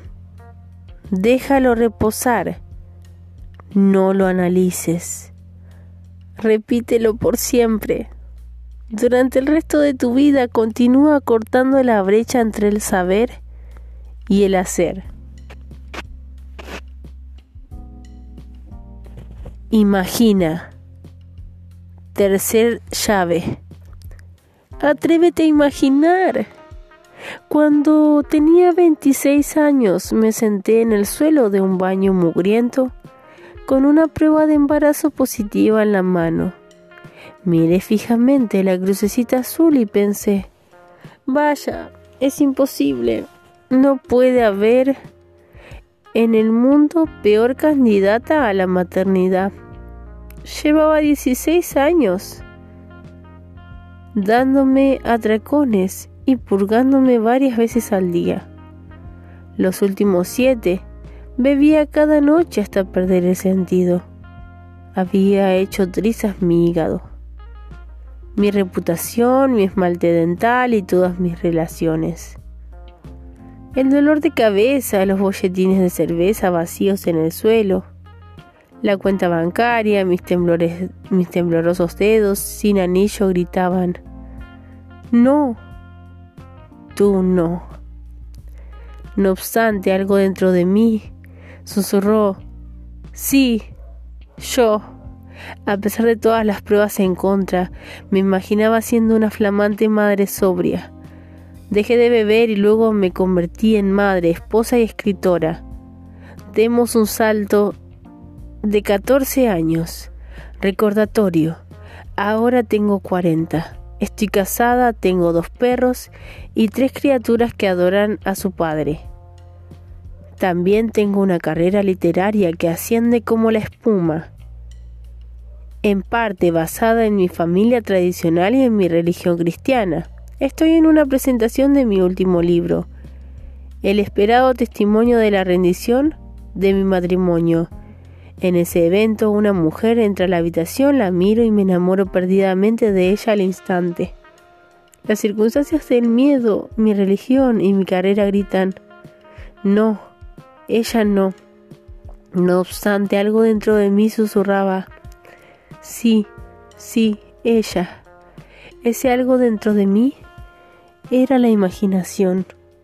A pesar de todas las pruebas en contra, me imaginaba siendo la pareja de Abby. No podía, más que imaginarme, la clase de amor en la que te sientes plenamente reconocida, considerada y amada. Los hechos estaban allí, ante mí, para que los viera, pero la verdad estaba allí dentro de mí para que la sintiera. Se expandía, presionaba, insistía, estás destinada a una vida más auténtica que la que estás viviendo, pero para poder disfrutarla tendrás que forjarla tú misma. Tendrás que crear en el exterior lo que imaginas en el interior. Solo tú puedes hacer la realidad y te exigirá que lo sacrifiques todo. He aprendido a vivir desde la fe, lo que no significa que viva según una serie de férreas creencias o dogmas que los hombres instauraron hace siglos para conservar el poder a través del dominio de otras personas. Mi fe ya no, ya no tiene nada que ver con la religión. Para mí vivir desde la fe es permitir que esa expansión y esa presión interiores guíen mis palabras y decisiones externas, porque para mí Dios no es un ser externo a mí. Dios es el fuego, el empujón, el cálido oro líquido que se expande y presiona dentro de mí. De hecho, mi definición favorita de la fe es la capacidad de creer en el orden invisible de las cosas. Hay dos órdenes de cosas. Existe un orden visible que se despliega ante nuestros ojos diario, en las calles y en las noticias. En ese orden visible reina la violencia, las armas de fuego campan por sus fueros en los colegios, las belicistas medran y el uno y el 1% de la población mundial acumula la mitad de la riqueza global. A este orden lo llamamos realidad. Así son las cosas. No vemos nada más porque nunca hemos visto algo distinto, sin embargo, algo en nuestro interior lo rechaza. Lo sabemos por instinto, algo no es el orden natural de las cosas. El mundo no fue creado para eso, sabemos que hay un sistema mejor, más auténtico, más puro. Ese sistema mejor es el orden invisible que llevamos dentro. Es la visión que nos representamos en la imaginación acerca de un mundo más auténtico, más hermoso, uno en que la infancia tenga suficientes alimentos en el que no nos matemos mutuamente y las madres no sean obligadas a cruzar desiertos con sus criaturas a cuestas. Esa idea es mejor, es lo mejor que el pueblo judío llamaba Shalom. El budismo lo denomina nirvana. La religión cristiana lo, lo llama cielo y muchas personas agnósticas denominan paz. No es un lugar situado allá afuera, todavía no.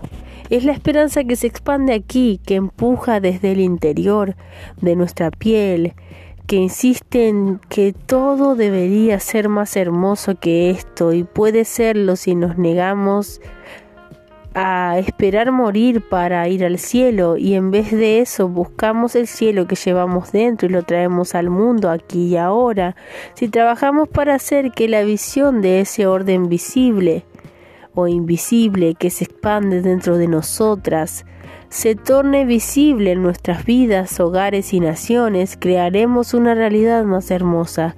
Así en la tierra como en el cielo, así en el mundo material como en nuestra imaginación. Tabita nació en cautividad. El único orden visible que ha conocido incluye jaulas, mugrientos conejos rosas de pega y aplausos débiles y desganados.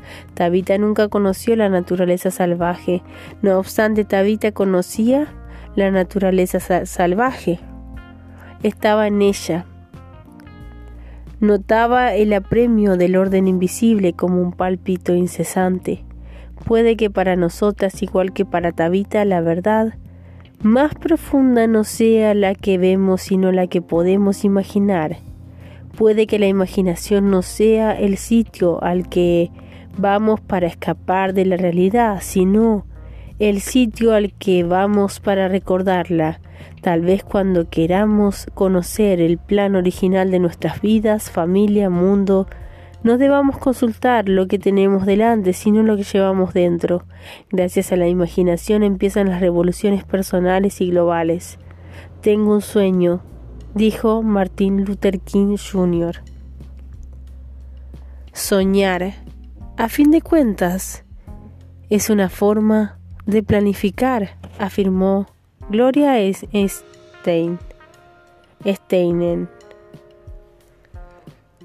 Para que nuestra cultura avance, las mujeres y hombres revolucionarios han tenido que hablar y planificar desde el orden invisible que llevaban dentro. En cuanto a aquellas de nosotras que no, no fuimos consultadas sobre la construcción del orden visible, poner en marcha la imaginación es el único modo que tenemos de ver más allá de lo que se creó para dejarnos fuera. Si las personas que no contribuyeron a la construcción de la realidad se limitan a consultar a esa misma realidad en busca de posibilidades, esta nunca cambiará. Seguiremos remoloneando y compitiendo por una silla a su mesa en lugar de construir nuestras propias mesas. Seguiremos golpeándonos la cabeza en sus techos de cristal en vez de plantar fuera una enorme carpa. Seguiremos enjauladas por este mundo en lugar de ocupar el lugar que nos pertenece como co-creadoras del mismo. Cada una de nosotras nació para generar algo que nunca ha existido, una manera de ser, una familia, una idea, una obra de arte, una comunidad algo totalmente nuevo. Estamos aquí para darnos a conocer por entero, para imponer nuestras personalidades, ideas, pensamientos y sueños al mundo, cambiarlos por siempre a través de lo que somos y traemos de nuestras profundidades. No podemos hacer contorsiones para encajar en el orden visible. Debemos desatarnos y observar cómo el mundo se reordena ante nuestros ojos. Mi trabajo consiste en escuchar a las mujeres con suma atención. Muchas me dicen que albergan el presentimiento una especie de dolor pesado que les hace que les hace ver y les dice que sus vidas, relaciones y el mundo estaban destinados a ser más hermosos de lo que son. Preguntan, ¿No debería sentirme más amada en mi matrimonio? ¿Mi religión no debería ser más dinámica y bondadosa de lo que es? ¿Mi trabajo no debería ser más significativo y mi comunidad estar más conectada? ¿El mundo que voy a dejar a mi descendencia no debería ser menos cruel? ¿No se suponía que todo iba a ser más hermoso que esto? Las mujeres que hacen esas preguntas me recuerdan a Tabita acechan la periferia de sus vidas con un sentimiento de insatisfacción. Eso me parece emocionante porque la insatisfacción es el acicate de la imaginación. La insatisfacción es la prueba de que tu imaginación no ha renunciado a ti. Sigue insistiendo, expandiéndote, tratando de capturar tu atención con un susurro. Esto no, la fase, de, la fase del esto no es muy importante. Para saber lo que no queremos no es lo, no es lo mismo que pero saber lo que no queremos no es lo mismo que saber lo que queremos. Así pues, ¿cómo podemos pasar de esto no a esto otro? ¿Cómo podemos pasar de sentirnos insatisfechas a crear nuevas vidas y nuevos mundos? Dicho de este modo, ¿Cómo podemos empezar a vivir desde la imaginación en lugar de hacerlo desde el adoctrinamiento? El lenguaje es mi herramienta favorita, de modo que lo empleo para ayudar a, las demás a construir puentes entre lo que tienen delante y lo que llevan dentro. He descubierto que si queremos escuchar la voz de la imaginación debemos hablarle en un lenguaje que entienda. Si queremos saber quiénes estábamos destinadas a ser antes de que el mundo nos dijera quiénes debíamos ser, si queremos saber a dónde estábamos destinadas a ir antes de que nos pusieran en, en nuestro sitio, si queremos saborear la libertad en lugar de estar controladas, estamos en el tramo que debemos reaprender la lengua nativa de nuestra alma. Cuando las mujeres me escriben en el lenguaje del adoctrinamiento, cuando emplean palabras como buena, debería, está bien, está mal, intento responderles con el lenguaje de la imaginación, Todas somos bilingües, hablamos el lenguaje del adoctrinamiento, pero nuestra lengua nativa es la de la imaginación. Cuando empleamos el lenguaje del adoctrinamiento, con sus debería y no debería, correcto e incorrecto, bueno y malo, activamos la mente. No es de eso de lo que estamos hablando, porque nuestra mente está contaminada por el entrenamiento al que hemos sido sometidas. Para superar el entrenamiento tenemos que activar la imaginación. La mente es una fábrica de excusas. La imaginación es una contadora de historias. Así que en lugar de preguntarnos qué está bien y qué está mal, debemos plantearnos ¿Qué es verdadero y hermoso? Entonces la imaginación asciende dentro de nosotras, nos da las gracias por consultarla finalmente y después de tantos años y nos cuenta una historia. Claire me escribió hace poco. Es abogada e hija de un alcohólico. Cuando se sentó a escribirme un correo electrónico acababa de levantarse y seguía mareada por todo el vino que había tomado la noche anterior. Para suavizar las aristas, me contó que pasaba la mayor parte del tiempo embotada, confusa o avergonzada. G. Tengo la sensación de que estoy desperdiciando mi vida, me escribió. ¿Qué debería hacer? Claire, le respondí. ¿Cuál es la historia más auténtica, la más hermosa que puedes imaginar sobre tu vida? Sasha contactó conmigo para hablarme de su matrimonio. Se casó con un hombre que es distante y frío. Igual que lo fuera su padre. Sasha pasaba buena parte del tiempo haciendo esfuerzos por granjearse el amor de su marido, igual que había hecho su madre para ganarse el de su padre. Me escribió, estoy cansada y me siento tan sola. ¿Qué sería lo correcto en este caso? Respondí, Sasha, ¿me podrías contar una historia sobre el matrimonio más auténtico y hermoso que puedas imaginar? Daniel, una antigua maestra de preescolar de 34 años me envió un correo en fechas recientes para los días y las noches viendo pasa los días y las noches viendo cómo su hijo de 7 años muere despacio en sus brazos, víctima de la misma enfermedad que se llevó a su primogénito hace tres años atrás. De día y noche se sienta junto a la cama del niño para ofrecerle alimento y canciones de consuelo. Estoy destrozada, Glennon, me dijo, no sé qué hacer. Le contesté entonces, Daniel, ¿cuál es la historia más auténtica y hermosa que puedes imaginar acerca de una madre y sus hijos? Todas me respondieron. Claire escribió un relato sobre una mujer que no renunciaba a sí misma, que afrontaba la vida tal y como viene, y estaba presente para sí misma, para su gente, para su existencia, creyó en la visión lo suficiente como para acudir a terapia y dejar que emergiera en, un entorno seguro todo el dolor que intentaba ahogar con el vino. Meses después me escribió para decirme que su nueva manera de ser le requiere más trabajo que nunca, pero es trabajo del bueno, ya no se pierde su propia vida. Cuando se mira al espejo no necesita desviar la mirada, ahora es una mujer que se puede mirar a los ojos. Sasha dedicó varias noches a redactar una historia sobre el matrimonio más sincero, el más hermoso que podía imaginar. Pasó una semana reuniendo valor para enviármela, para porque le asustaba que alguien del mundo exterior viera lo que llevaba adentro. Al final la imprimió y la dejó en la almohada de su marido. Se quedó destrozada cuando él dejó pasar tres semanas sin mencionarla. Entonces una noche encontró una invitación de su marido para asistir a un retiro matrimonial. Resultó que tanto ella como él eran capaces de imaginar algo más hermoso. Querían hacerlo realidad. Daniel me respondió desde el hospital, sentada junto a la cama de su hijo, después de que le preguntara por la historia más auténtica y hermosa que pudiera imaginar.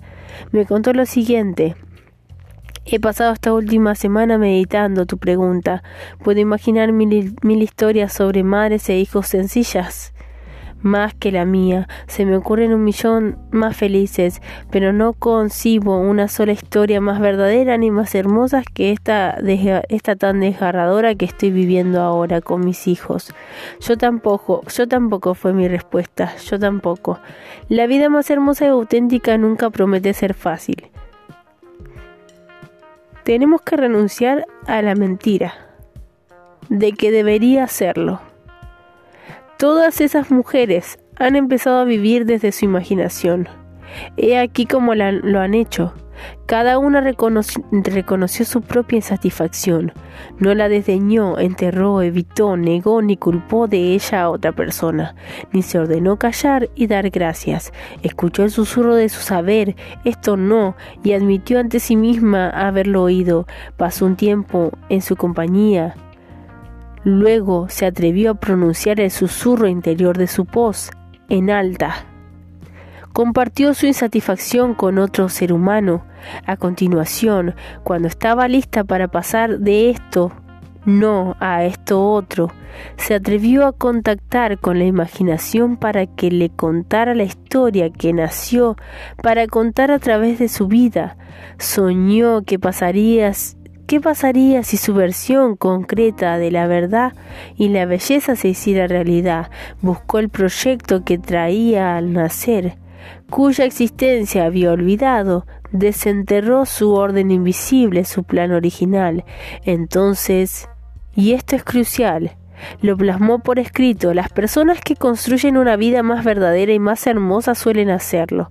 Es difícil pasar de soñar a hacer directamente, como bien saben los arquitectos y diseñadores. Hay un paso crítico entre la visión y la realidad. Antes de que la imaginación se torne tridimensional, casi siempre debe ser bidimensional. Es como si el orden invisible solamente pudiera cobrar vida avanzando una dimensión cada vez. Las mujeres me han enviado infinidad de sueños bidimensionales a lo largo de los años. Dicen, en mi caso mi vida, una familia, un mundo más sincero y hermoso sería me asombraba lo muchísimo que difieren una historia de las otras.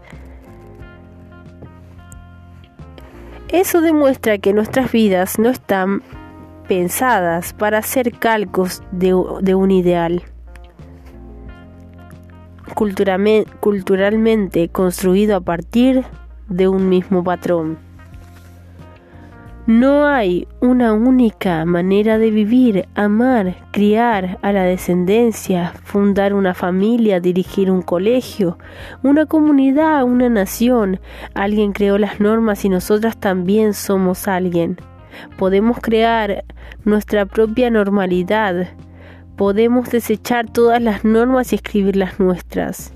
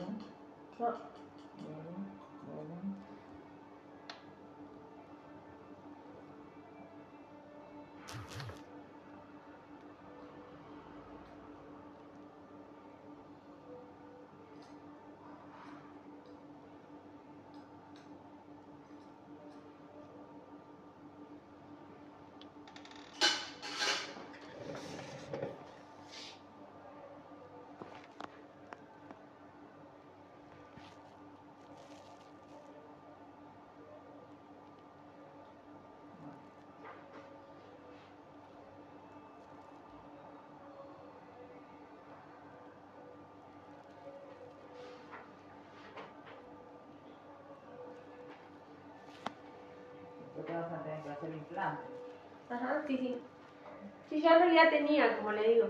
El tema es que, nada, soy muy miedosa con el dentista, pero bueno, tengo, eh, ahora eh, me puse firme y digo, no, si no lo hago ahora, no lo hago. Yo trabajo en una obra social y una señora me dijo que por no hacerse un arreglo, dice que le agarró un cultivo, se le puso la lengua verde, le agarró un cáncer de lengua, entonces yo dije, no, por favor. Oh, Eh, así de que no, es gravísimo. Dije no, tengo que hacerlo y nada. Eh, Una vez se lo posponen por ocupaciones como no antes que sea tarde. bueno, Así que sí. acá te paso todo lo que tenés. Bueno.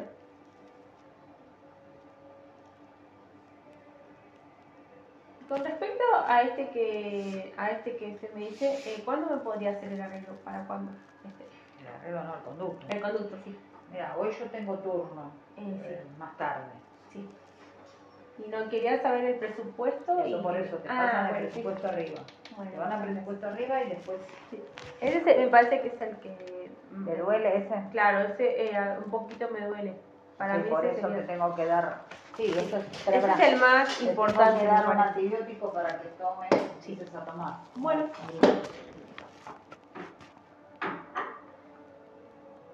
¿Duele así? ¿Y así? ¿Y así? Ay, sí. Ah, Ese sí. Sí, ese me parece que es el más importante. sí. Después lo demás, bueno, voy a ir haciendo. Sí, ya, pero. Sí, ese me parece que Ese, es el ese más. es el más. Porque los otros no me duelen, pero ese sí, como le digo, eh, me parece que ese es el más importante. A ver si no tenés hinchado. Sí. Ah, tenés hinchado. Un poquito tengo. Mm, Bueno, eso, eso habría que empezarlo hoy, ¿eh? ¿Sí? Ah, bueno, entonces ya ni me salgo acá. con- Pero te tienen que dar el, el presupuesto. y Bueno, bueno, listo. te tengo que dar medicación. Exacto. Antibiótica, ya te voy a dar. ¿Qué hora social tenés? Ultra ¿Cuánto? o Sutra. Eh, de gastronómicos. Ah, de gastronómico. Sí. No, pero te hacen descuento con la farmacia. Eh, sí, Y pago la receta común también. sí, dígame las dos,